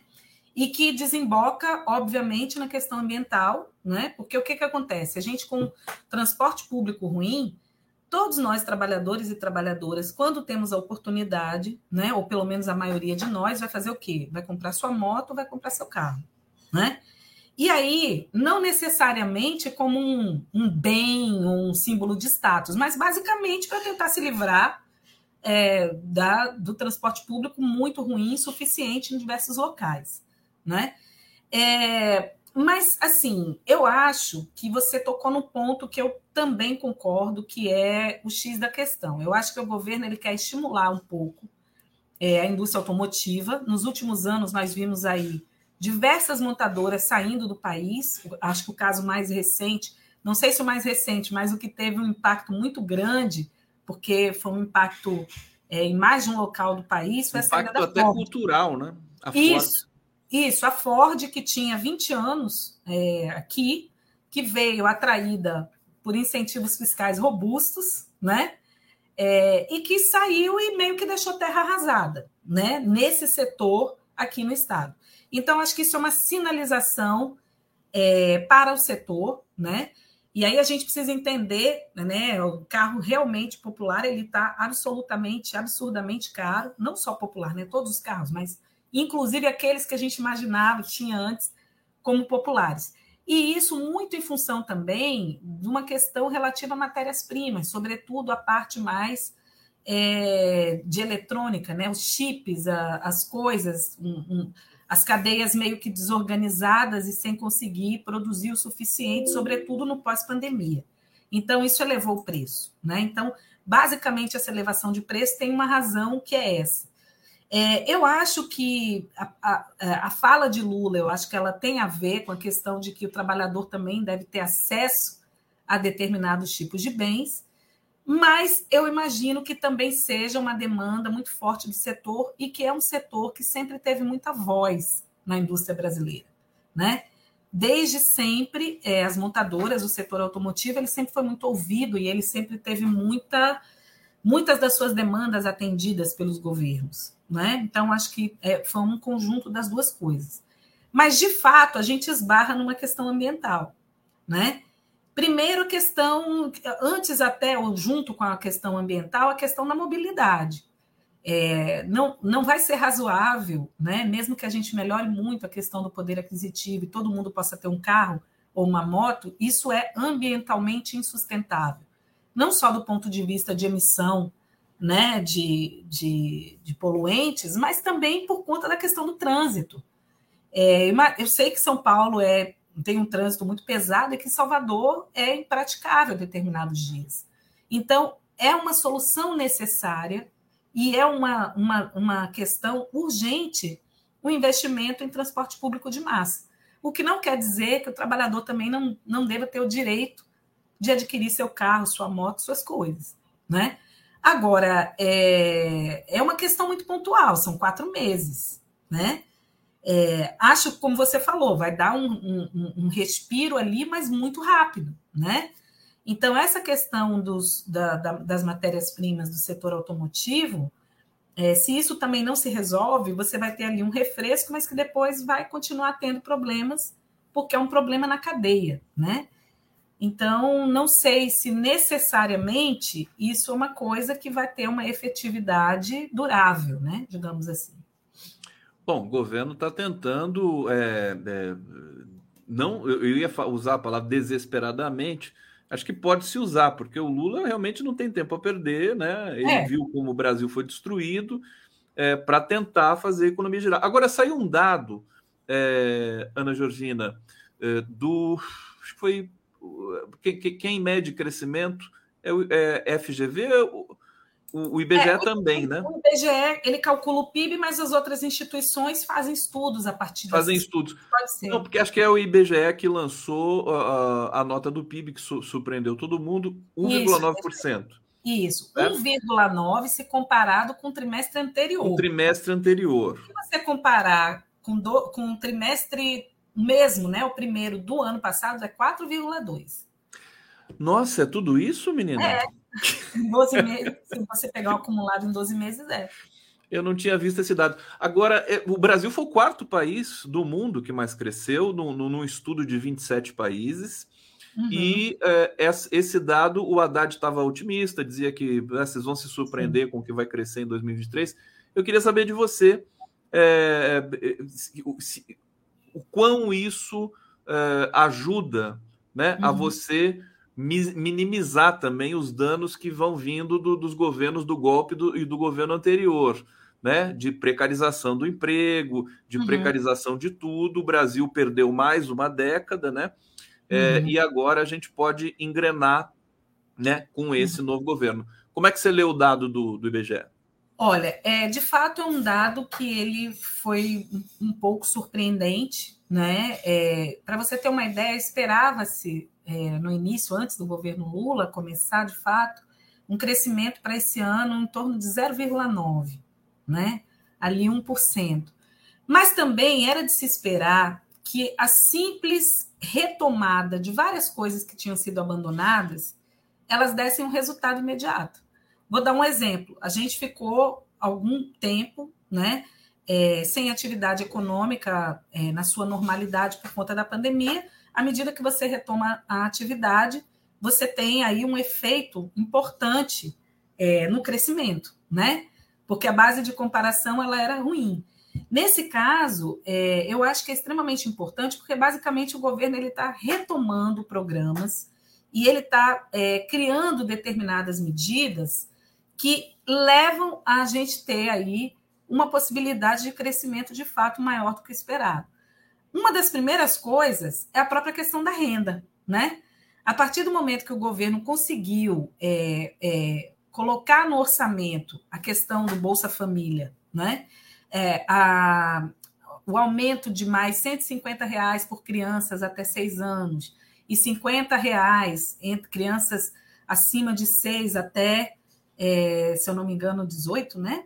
17, é, isso tem um efeito, porque a partir do momento que as pessoas têm renda, elas vão gastar. E aí, esse simples, essa simples utilização da renda, ela vai movimentar alguns setores econômicos, né? É, você, as pessoas com alguma renda na mão, necessariamente é, isso significa que algumas cadeias vão ser mais movimentadas. É, então, é um efeito importante é, e, sobretudo, eu estou falando da questão da renda, mas é, tem também a própria questão do salário mínimo, a retomada da política de valorização né? Por exemplo, esse ano, um aumento do salário mínimo com ganho real, né? Lá em janeiro e maio, isso também ajuda. Desculpa eu te interromper, já Não, fica à vontade. Só, só para você esclarecer uma coisa, você está atribuindo a esse crescimento medido pelo IBGE não só ao agronegócio, como muita gente alardeou, mas não. também a essas ações do governo? É, essas ações do governo, porque repare, o agronegócio brasileiro, ele recorrentemente bate recordes de safra, né? É, não é uma novidade o Brasil ter um desempenho no agronegócio é, acima do esperado.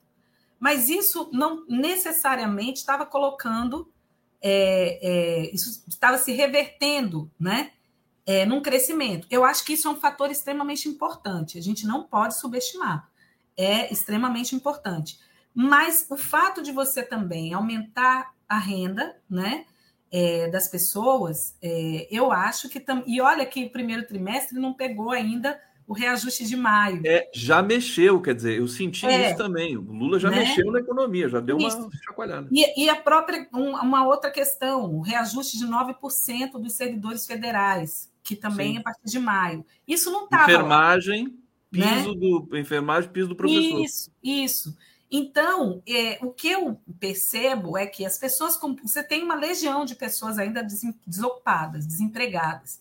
A partir do momento que se efetiva o Bolsa Família num, nesse valor de 600 reais, com mais esse acréscimo dos 150, com tudo isso, e a retomada mesmo de diversos programas, né?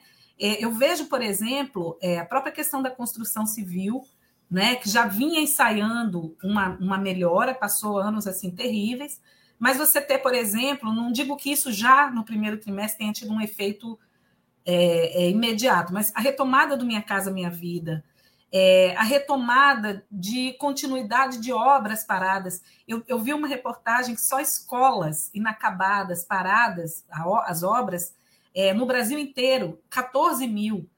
Né? Então, assim, diversos outros outras é, é, é, questões é, que têm que tem sido levadas a cabo. Né? Eu, eu destacaria nesse primeiro trimestre, sem sombra de dúvida, essa questão da manutenção de uma renda num patamar melhor e até elevação com Bolsa Família, a questão do salário mínimo. Porque, assim, não se enganem, não adianta você produzir se não tem ninguém para consumir, né?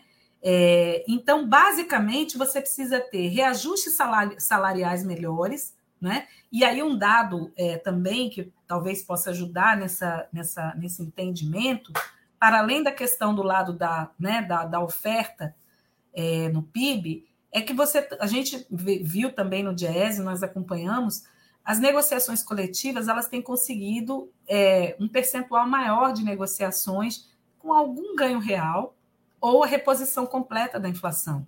Nós tivemos momentos até 2022 de ter 50% das negociações abaixo do, do, do, patamar inflacionário.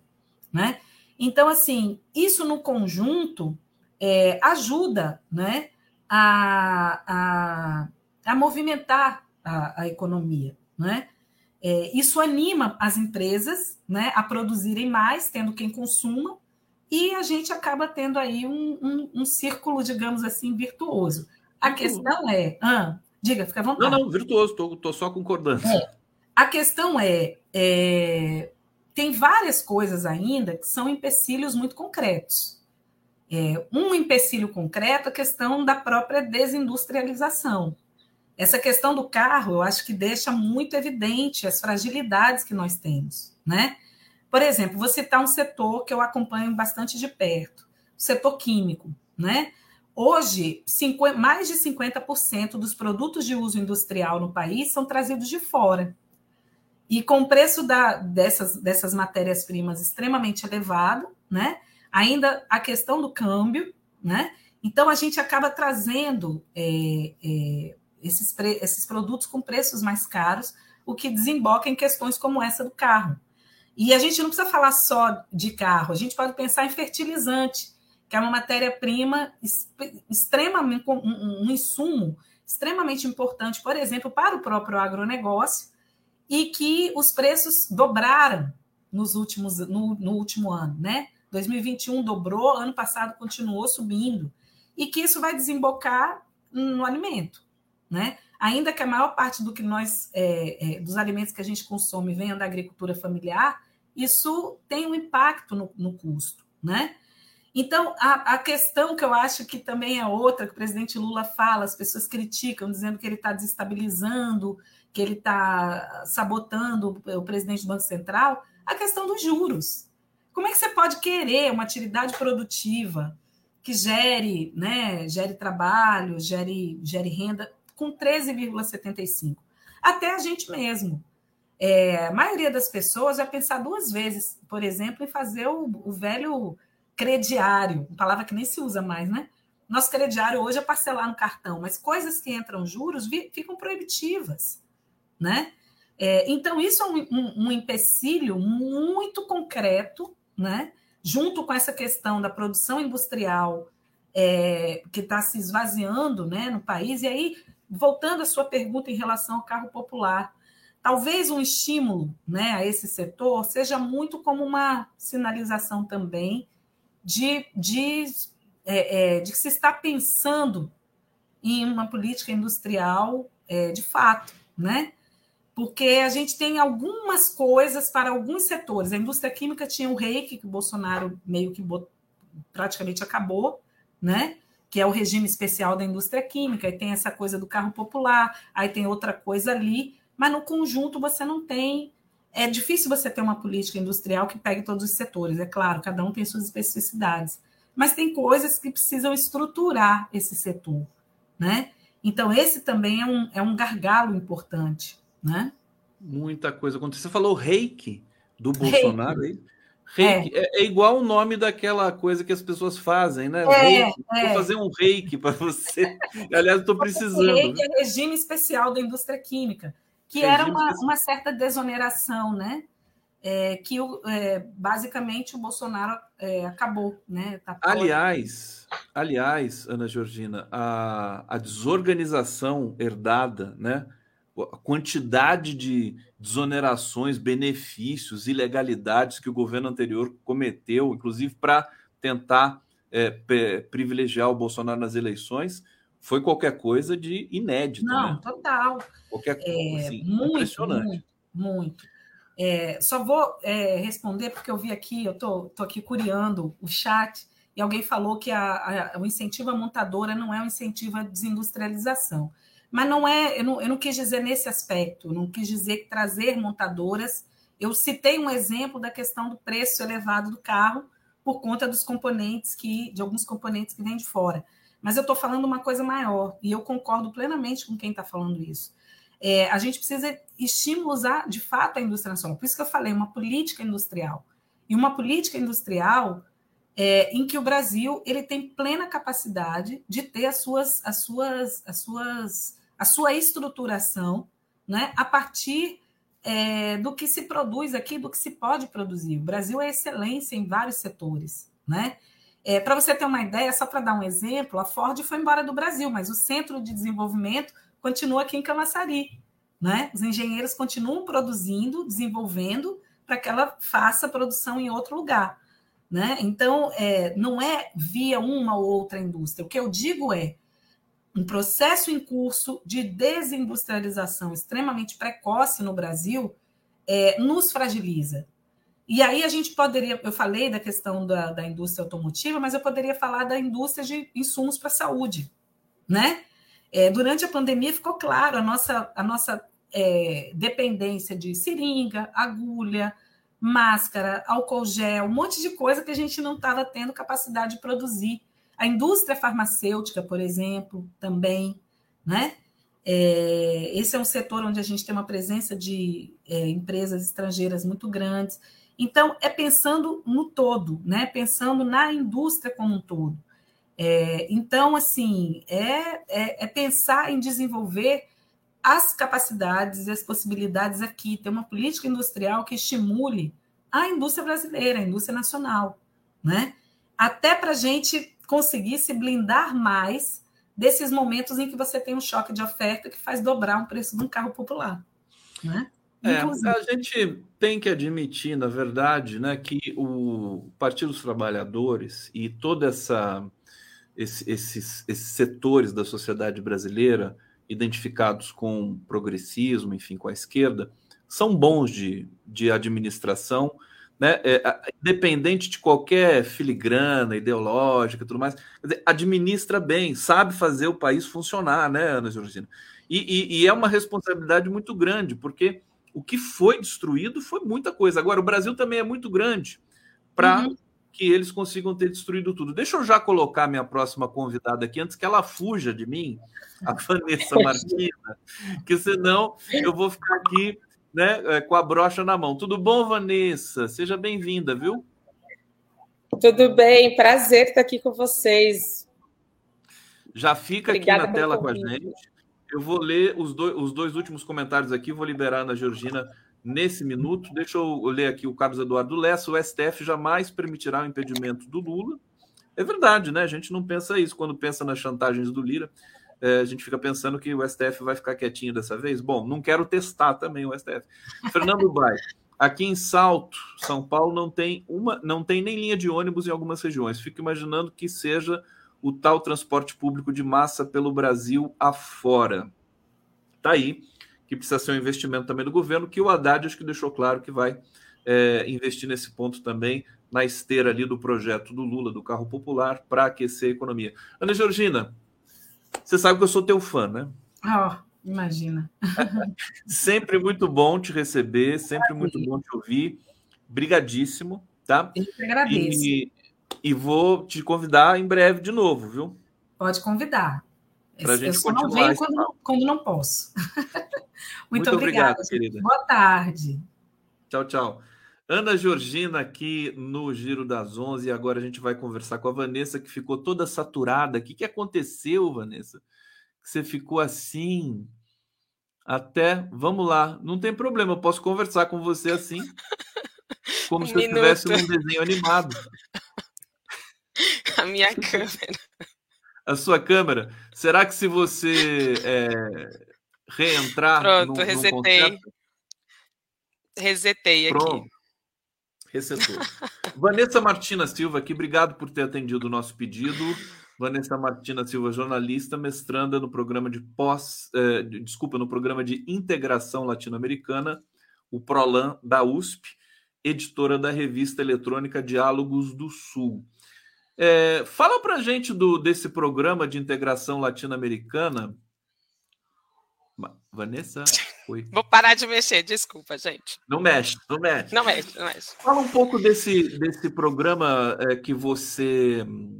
no qual você está inscrita aí na, na USP, né? É, como é que é? Quer dizer, integração latino-americana. A gente, a gente pode viver um momento, mais uma vez, é, de ebulição nesse campo, né? Agora que a gente trocou daquele pesadelo do passado pelo, pelo presente. Fala um pouquinho para gente. Bom, novamente, gente, muito boa tarde. Prazer enorme estar aqui com vocês e falar do PROLAN, que é o Programa de Integração Latino-Americana da USP. É assim, sempre um prazer maior ainda.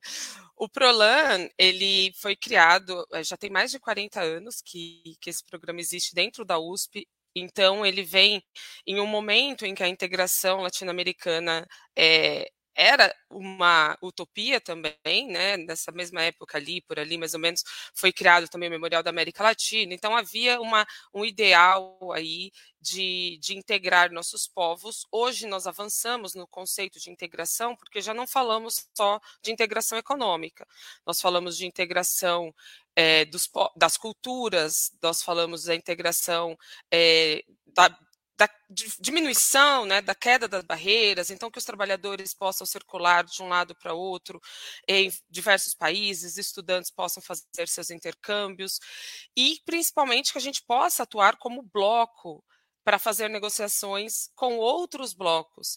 É uma realidade mundial e desse, desse novo milênio que nós estamos, essa conformação de blocos. Então, nós temos não só o Mercosul, como a União Europeia, mas temos também é, o BRICS, o próprio BRICS, e conformação de outros blocos com interesses econômicos em comum.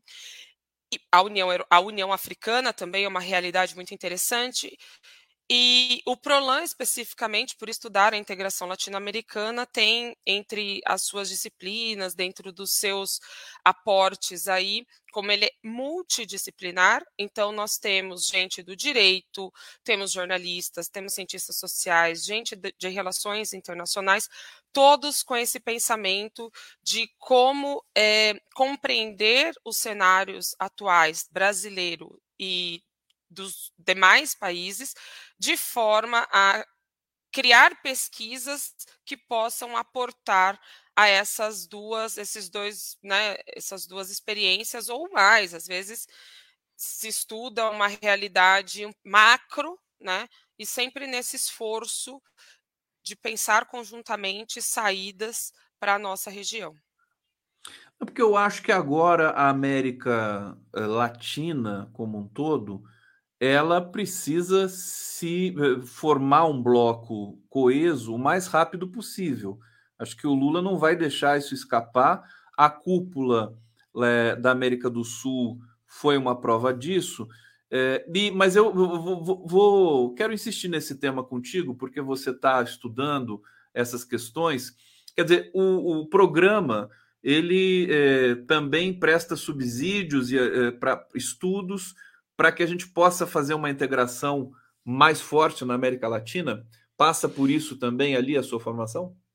Sim, exatamente. A questão é, provavelmente na sua faculdade, provavelmente na faculdade das pessoas aqui que nos assistem, o tema latino-americano é irrisório. Dentro do meu mestrado, que eu vou defender semana que vem, com a glória de tudo que existe, é, dentro do meu mestrado, eu estudo especificamente uma questão é, que é essa relação, essa tensão existente né, na comunicação.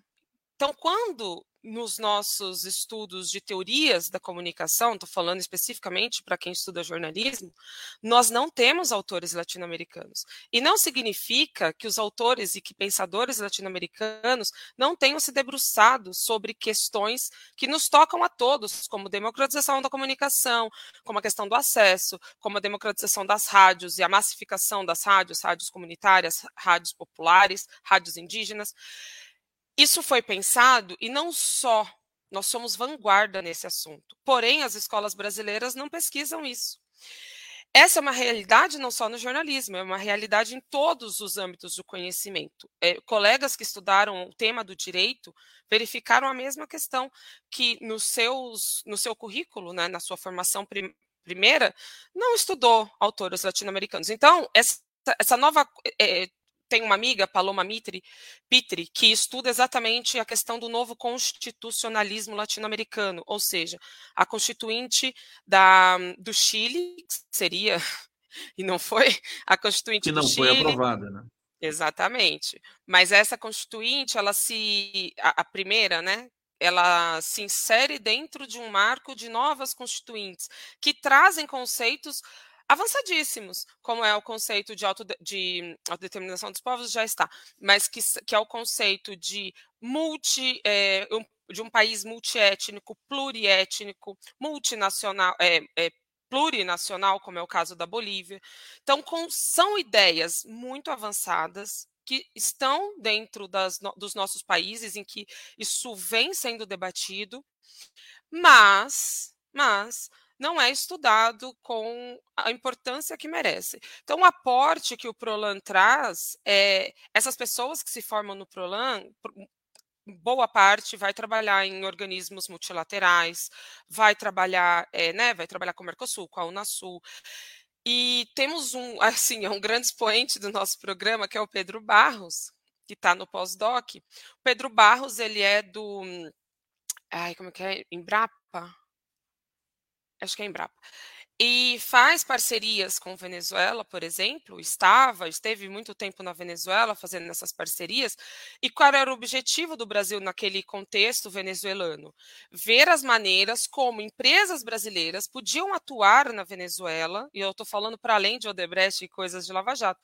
Então, por exemplo, na construção civil, o governo venezuelano construiu muitas casas, milhares então o Brasil dava suporte técnico na área agrícola, né, de desenvolvimento é, da agricultura no país. Eles não tinham nada de agricultura Venezuela. Isso é até um pouco uma anedota, né? Você antes tinha uma situação em que a Venezuela importava alface, em que a Venezuela importava as coisas mais básicas de Miami.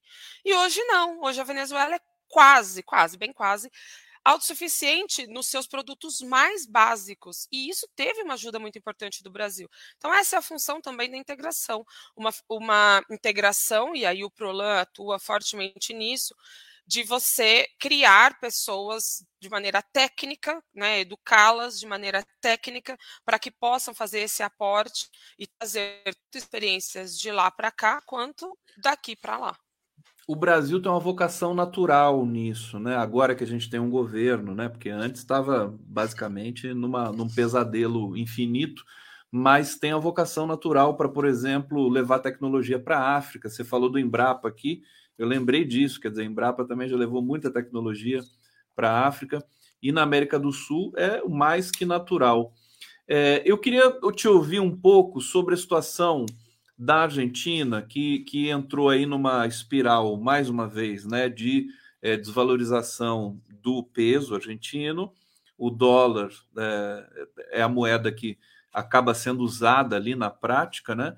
E a gente daqui a pouco vai ter eleições ali é uma instabilidade grave. O, o Alberto Fernandes veio para o Brasil com o Massa, que é o ministro da Economia dele, e foi uma conversa, segundo pude apurar, tensa ali com Lula e com Fernando Haddad, no sentido de que a Argentina está com, realmente com um problema grave econômico que pode atingir, pode desestabilizar mais uma vez ali, enfim, a própria América do Sul. Você tem prestado atenção e tem observado as questões na Argentina? Qual que é o prognóstico que você faz? O que, que o Brasil pode ajudar? A Argentina quer entrar nos BRICS. Aliás, todo mundo quer entrar nos BRICS agora, né? Até eu quero entrar nos BRICS. Depois que a Dilma foi para o BRICS, para o banco do BRICS, ah. O que foi uma jogada de mestre do Lula, vamos combinar. Colocar a Dilma ali foi bastante genial. Vamos lá, começando. É, a Argentina é muito complexo, assim, nem os argentinos conseguem entender porque eles se metem em tantas frias, né?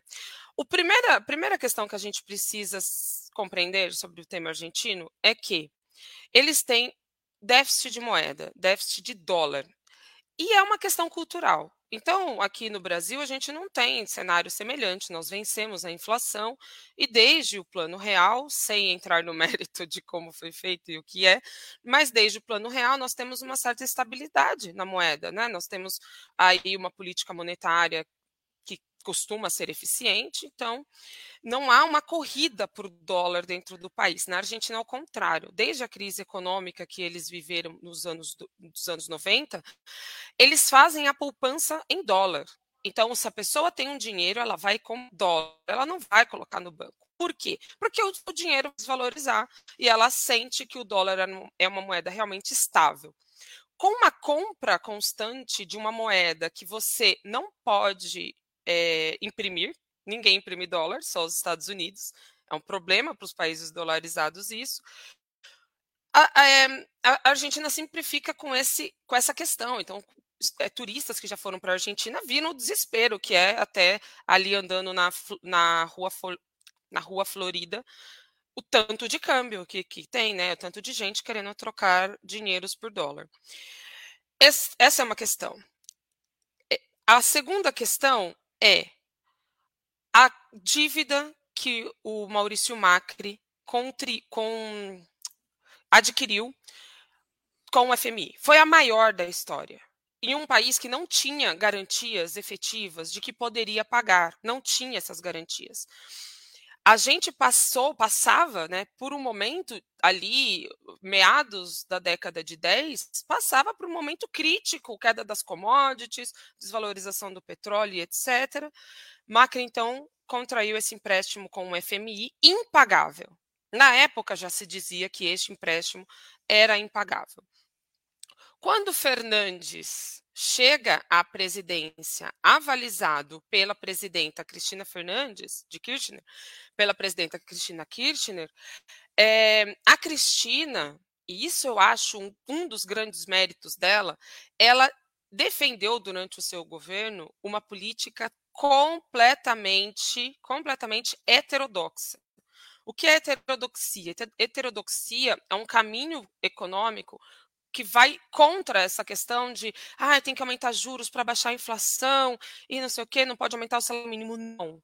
Você precisa injetar dinheiro na economia, precisa fortalecer programas sociais, justamente para que você possa criar uma situação de estabilidade de emprego.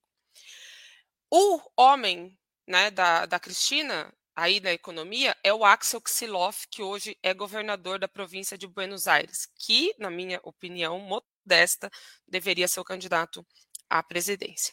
Do Bom, Fernandes né? é, é, ele é um cara muito ligado à Cristina, um excelente economista, totalmente heterodoxo. Mas por hora ele diz estar fora da jogada. Mas aí, Conde, o que, que o Fernandes faz? Ele ele aplica uma medida bem conservadora na economia, dentro dos, desses preceitos. E, obviamente, em um momento terrível, porque fomos assolados o mundo todo, não só ele, né? Não, fomos assolados por uma pandemia. A pandemia na Argentina foi muito cruel. E ele tentou fazer de tudo, porque a Argentina não tinha o peso que o Brasil tinha para barganhar, para negociar vacinas. A, eh, a, vacina que, que a Argentina teve não foi a nossa, né?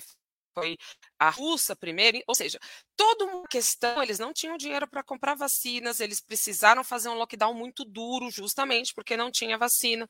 Foi muito pesada a, a assim, o ônus da pandemia na Argentina. Saindo da pandemia, poderíamos pensar, agora a Argentina vai ter um momento econômico de crescimento. Não. Passada a pandemia, nós temos a maior seca da história argentina. Parece que a produção, eu precisaria checar esse número, mas parece que é uma coisa assim de 70% da safra perdida um país em que se fala justamente, um, país em que tem a predominância do agro, né? É, venda de carnes e grãos, a base da economia argentina. Enquanto no Brasil tinha Bolsonaro. Quando Lula chega, então, à presidência, o primeiro gesto que ele faz é visitar o Fernandes. O Fernandes vem visitar Lula. Então, essa parceria Argentina-Brasil é importante não só para a Argentina. Os argentinos, enfim, tem uma, uma piada, né? Que, que os jornalistas internacionais, enfim, gostam de fazer, que é quando o Brasil espirra, a Argentina tem uma pneumonia. Só que o contrário também é uma verdade, porque quando a Argentina está mal, nós nos prejudicamos. A nossa balança comercial com a Argentina, que ah, caiu muito, né, as exportações para lá, ela é importante não para a gente vender soja, como é o caso da China. Para a Argentina, a gente vende carro, para a Argentina, a gente vende calçados. Então, a gente tem uma, uma indústria manufatureira com, com eles. E isso significa emprego muito mais emprego do que o agro produz. O agro é um setor hoje totalmente mecanizado.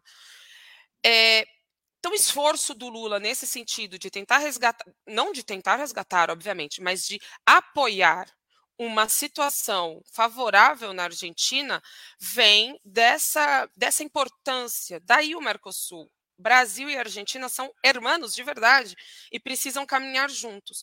E, por fim, Conde, essa história do BRICS é, ainda está muito incipiente, tem várias análises rolando, mas a que para mim faz mais sentido é a seguinte: o FMI, quando faz um empréstimo para algum país e diz que é um resgate financeiro, que a situação do país é crítica, blá, blá, blá, a verdade é que ele está ajudando a destruir esse país. E o FMI é um dos braços do imperialismo, do império, da hegemonia dos Estados Unidos, para manter subjugados esses países todos. O que aí, né, a gente poderia chamar de colonialidade do poder, que é uma palavrona aí, um palavrão que eu estudo no mestrado. Esse, esse, essa, esse domínio econômico nos deixa absolutamente reféns. E qual é a ideia do Banco do BRICS? É o contrário, é fornecer dinheiro para infraestrutura e investimento no país. exatamente o contrário do que é o FMI. Logo, uma entrada da Argentina no BRICS e no Banco de Desenvolvimento ajuda de duas maneiras. A primeira é dar um contrapeso e fazer aí uma dar uma força à América Latina no ambiente em que você tem a predominância né, euroasiática por conta ali da Rússia. Tá?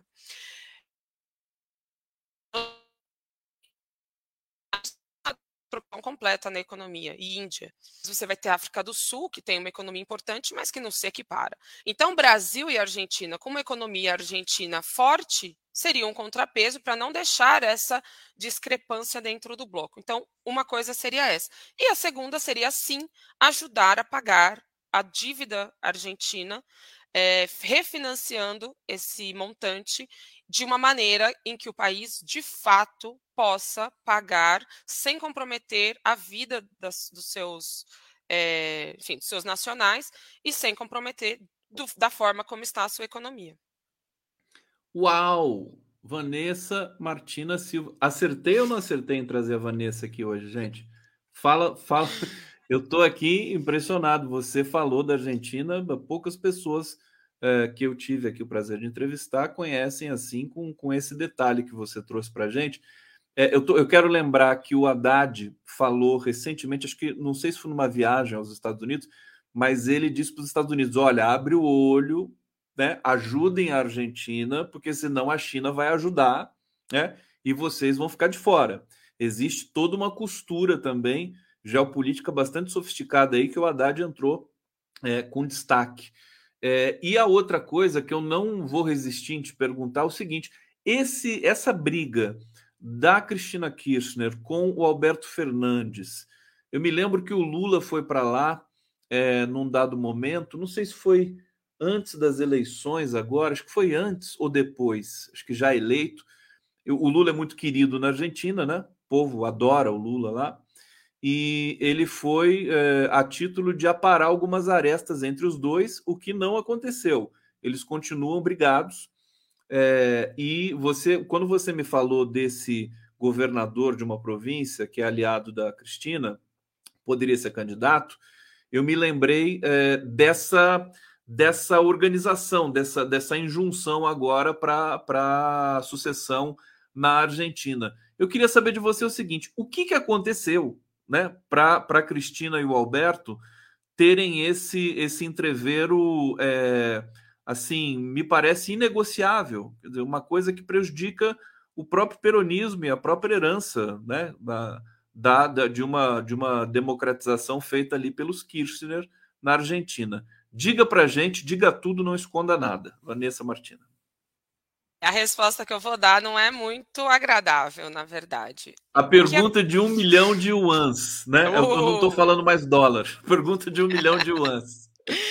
Então, a resposta não é muito agradável, assim, porque o que acontece? Naquele contexto que, em 2019, é, a gente tinha um, um entendimento político de que era preciso, para sair do Macri, para sair de um governo de direita, e o Macri não é extrema-direita, tem algumas falas aí que ele tem, mas não se compara a um Bolsonaro. Ele é um super neoliberal. Ele é o Paulo Guedes sem, o, sem aí o viés ideológico, essas babaquices que a gente viu aqui no Brasil. Macri, então, para tirá-lo, era preciso fazer uma frente ampla, frente amplíssima. E ao fazer essa frente ampla, a, a Cristina, ela optou por, pelo centro, por ir ao centro e buscar um aliado que está, eles estavam brigados já. Eles...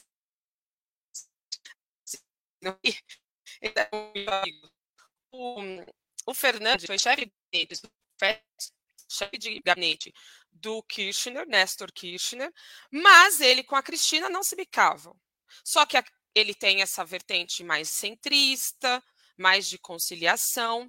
Então, Cristina foi buscar esse perfil. Podemos dizer que ela acertou? Aí fica a critério. Por quê? Porque ela ganhou uma eleição. E se colocou como garantia. La garantia sou eu, foi o que ela disse. Porque ela virou vice-presidenta do país. Na Argentina, o vice-presidente tem voz, e eu acho que tem voz e voto no Congresso. Teria que ver se tem voto. e ela se tornou então ali uma voz no Congresso. Ao ver, ao ver, se dar conta de que a economia ia justamente por, por um rumo que não era, ou seja, que o, que o Alberto estavam fazendo medidas que eram neoliberais e que não tirariam a Argentina, que não resolveriam o problema. Cristina começa a sinalizar, ou seja, ela não era uma vice decorativa. Isso foi o grande problema. Porque ela tem uma base muito significativa. Ela, assim, é, Cristina Kirchner é uma das cabeças pensantes mais brilhantes que nós temos na América Latina. Ela é uma gênia política. Ela fala com uma lucidez. E ela começou a ver, então, que o caminho que o Fernandes estava tomando não ia dar certo. E começou a mandar cartinhas para o Fernandes. E ela certa, porque não deu certo. Não deu certo. E ela mandava cartinhas. Tira esse ministro. E mandava orientações, assim, para com isso. E foi criando desgaste, né? Porque o voto do Fernandes nunca foi um voto do Fernandes, sempre foi um voto da Cristina. E esse é, é, é, essa, essa, esse puxar das cordas deu no que deu. A Cristina, em determinado momento, rompeu, porque disse: não, não é possível, né? Não é possível o que você está fazendo. E o problema, problema mesmo, é que ela avisou. então ela pode dizer: eu avisei, ela avisou o que ia acontecer. Fernandes se demonstrou fraco, débil e sem, digamos que sem criatividade né? Ele não propôs nada que fosse novo. E ele foi, enfim, também já falei, é, foi um governo muito, muito, muito atacado aí pela pandemia e depois essa seca brutal que está tomando conta da Argentina. Então, em termos econômicos, o cara não foi ajudado para nada. E em termos políticos, ele não se ajudou. Em geral, Nesse quem não é contexto... é competente acaba ficando pé frio também, né? Que é o contrário do Lula. Exatamente, é, tem isso. É, então, assim, o que eu, o que eu tiro de, de grande conclusão dessa questão argentina, que a gente também pode olhar para o Chile, onde um cenário semelhante começa a ser desenhado, é a alternativa ao centro não é e não pode ser uma alternativa.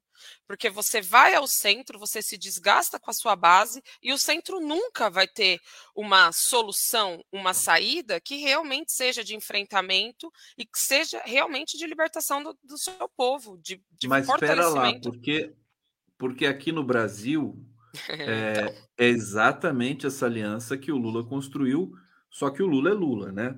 Tem essa coisa também. Agora, olha, tá, tá, tanta informação que você está trazendo aqui. O fato da Cristina não, não querer se candidatar, tem a Lava Jato da Argentina, que persegue a Cristina, e a gente está vendo a Lava Jato brasileira, assim, a, a, última, a última pá de cal, inclusive, com a, que é a volta do, do Eduardo Apio para para a 13 Vara de Curitiba, que deve acontecer aí, provavelmente nos próximos dias. É, será, se você não vê chances da Cristina é, se viabilizar para a candidatura à presidência? Quer dizer, porque Olha, voto ela é... tem, né? O problema dela é a perseguição das elites lá que ela sofre, né? Esse é exatamente o ponto. O cenário dela é muito parecido com o Lula, com uma rejeição talvez até maior é, que a que ele tinha. Mas lá, aqui, quando o Lula saiu candidato, nós já tínhamos um cenário mais bem definido, em que ele já tinha as condenações da Lava Jato por terra, né, já tinham caído. No cenário argentino, argentino isso ainda não aconteceu. A Cristina está recorrendo, e pode ser até que ela ganhe é, esse processo. Ela pode, sim, recorrer, é, é, concorrer, ela pode. Mas ela está fazendo um cálculo, e assim, eu respeito muito as decisões da Cristina, porque ela sabe muito, sabe muito. Ela é uma pessoa atuante na esquerda, isso é sempre bom dizer. Ela é uma pessoa atuante na esquerda peronista desde a sua juventude. Então ela sabe muito bem o que ela faz. É delicado, entende? Porque tem esse momento em que, que nós temos, por um lado, um crescimento absurdo e que há, não sei, cinco anos Muitos analistas ah, internacionais diriam ser impossível, nós acreditávamos muito nisso, porque a Argentina fez toda a sua é, discussão sobre a, a, a, ditadura, tem a presença constante das mães da Praça de Maio. Então, parece que um fascismo criado na Argentina, de novo, seria um pouco é, improvável diante da memória tradicional. E eu lembro, eu estava lá cobrindo as eleições argentinas, na época pelo Opera Mundi, e das primeiras medidas do Macri foi ressuscitar a tese que eles chamam de tese dos dois demônios, que basicamente é: ah, os militares atacaram. É, vejam, 30 mil desaparecidos, tá? A gente está falando na Argentina, que ou foram assassinados mesmo, ou foram, tiveram seus corpos, que, que não deixa de ser assassinato, mas tiveram seus corpos jogados no mar, tá? Nos chamados voos da morte. 30 mil. E eles, ele então ressuscitou essa teoria dos dois demônios, que é, ah, os militares erraram, mas também esses militantes fizeram, né? E isso foi muito rechaçado na época, teve uma cobertura da própria imprensa hegemônica bastante dura, e o Macri voltou, deu um passinho para trás, porque viu que aquilo não colava. Só que agora a gente tem o Javier Milei, que está com uma boa pontuação, em determinadas pesquisas ele chega a encostar na Cristina Kirchner. E aí a gente tem um cenário dramático, porque é, a Argentina está ao mesmo tempo à nossa frente politicamente e pode estar tá ao mesmo tempo atrás. O que eu quero dizer é, o Macri não era um Bolsonaro, mas eles conseguiram derrotar fazendo essa aliança de centro. O Brasil faz, faz uma aliança de centro, consegue derrotar o Bolsonaro. Só que diante de um governo fraco de esquerda que não conseguiu impor as suas pautas, que não conseguiu convencer a sua militância, a sua base dos seus valores, enfim, das suas políticas, o que aconteceu? A base sai e vai para a radicalidade, que é o Javier Milei.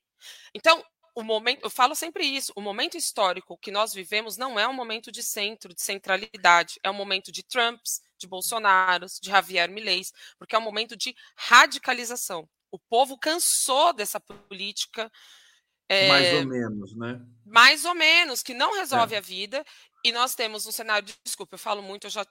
Desculpa. É, mas nós temos um cenário em que os filhos estão muito mais pobres que seus pais na, época, na mesma época, e isso gera uma frustração, isso gera uma revolta que os nossos governos não conseguem responder a questão econômica é a mais brutal. Não adianta você fazer discurso bonito. Você precisa resolver a economia.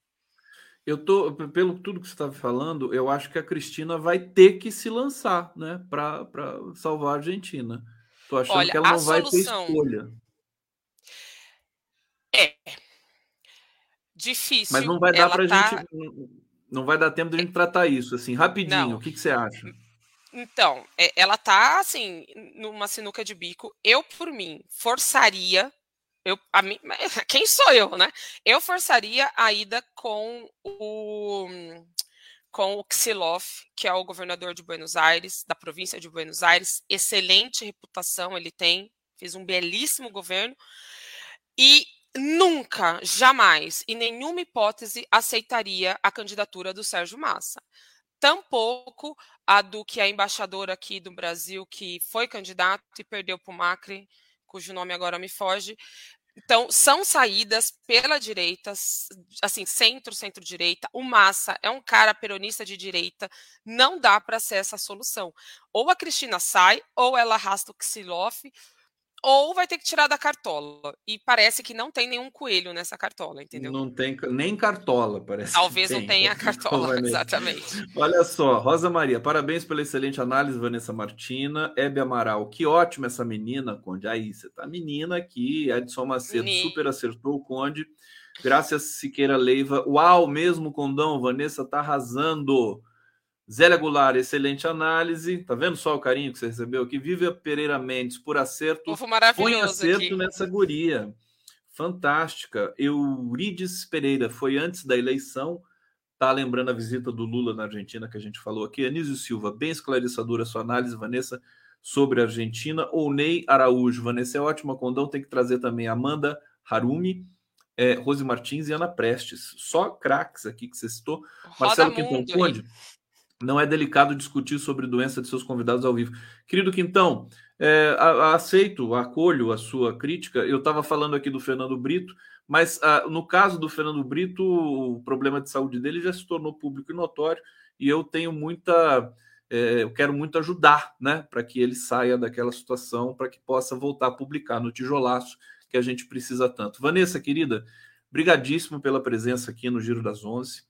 Vou te chamar mais vezes, se você puder nos atender, é, porque realmente é uma análise muito refinada, muito bacana, é, para a gente entender um pouco melhor o que está acontecendo. A gente ia falar de Brasil, nem falou nada, e achei melhor, porque você traz esse conhecimento todo aí, é, sobretudo da Argentina, que eu fiquei muito impressionado mesmo aqui. Um beijo para você, obrigado, obrigado a todos que acompanharam o Giro. A gente volta amanhã, mais uma vez, às 11 horas. Obrigada, Conde, pelo convite. Obrigada a todo mundo aí pelo carinho, pelas mensagens de apoio. Até a próxima. Se amar, eu venho com certeza. Demais. Valeu, Vanessa. Valeu, gente.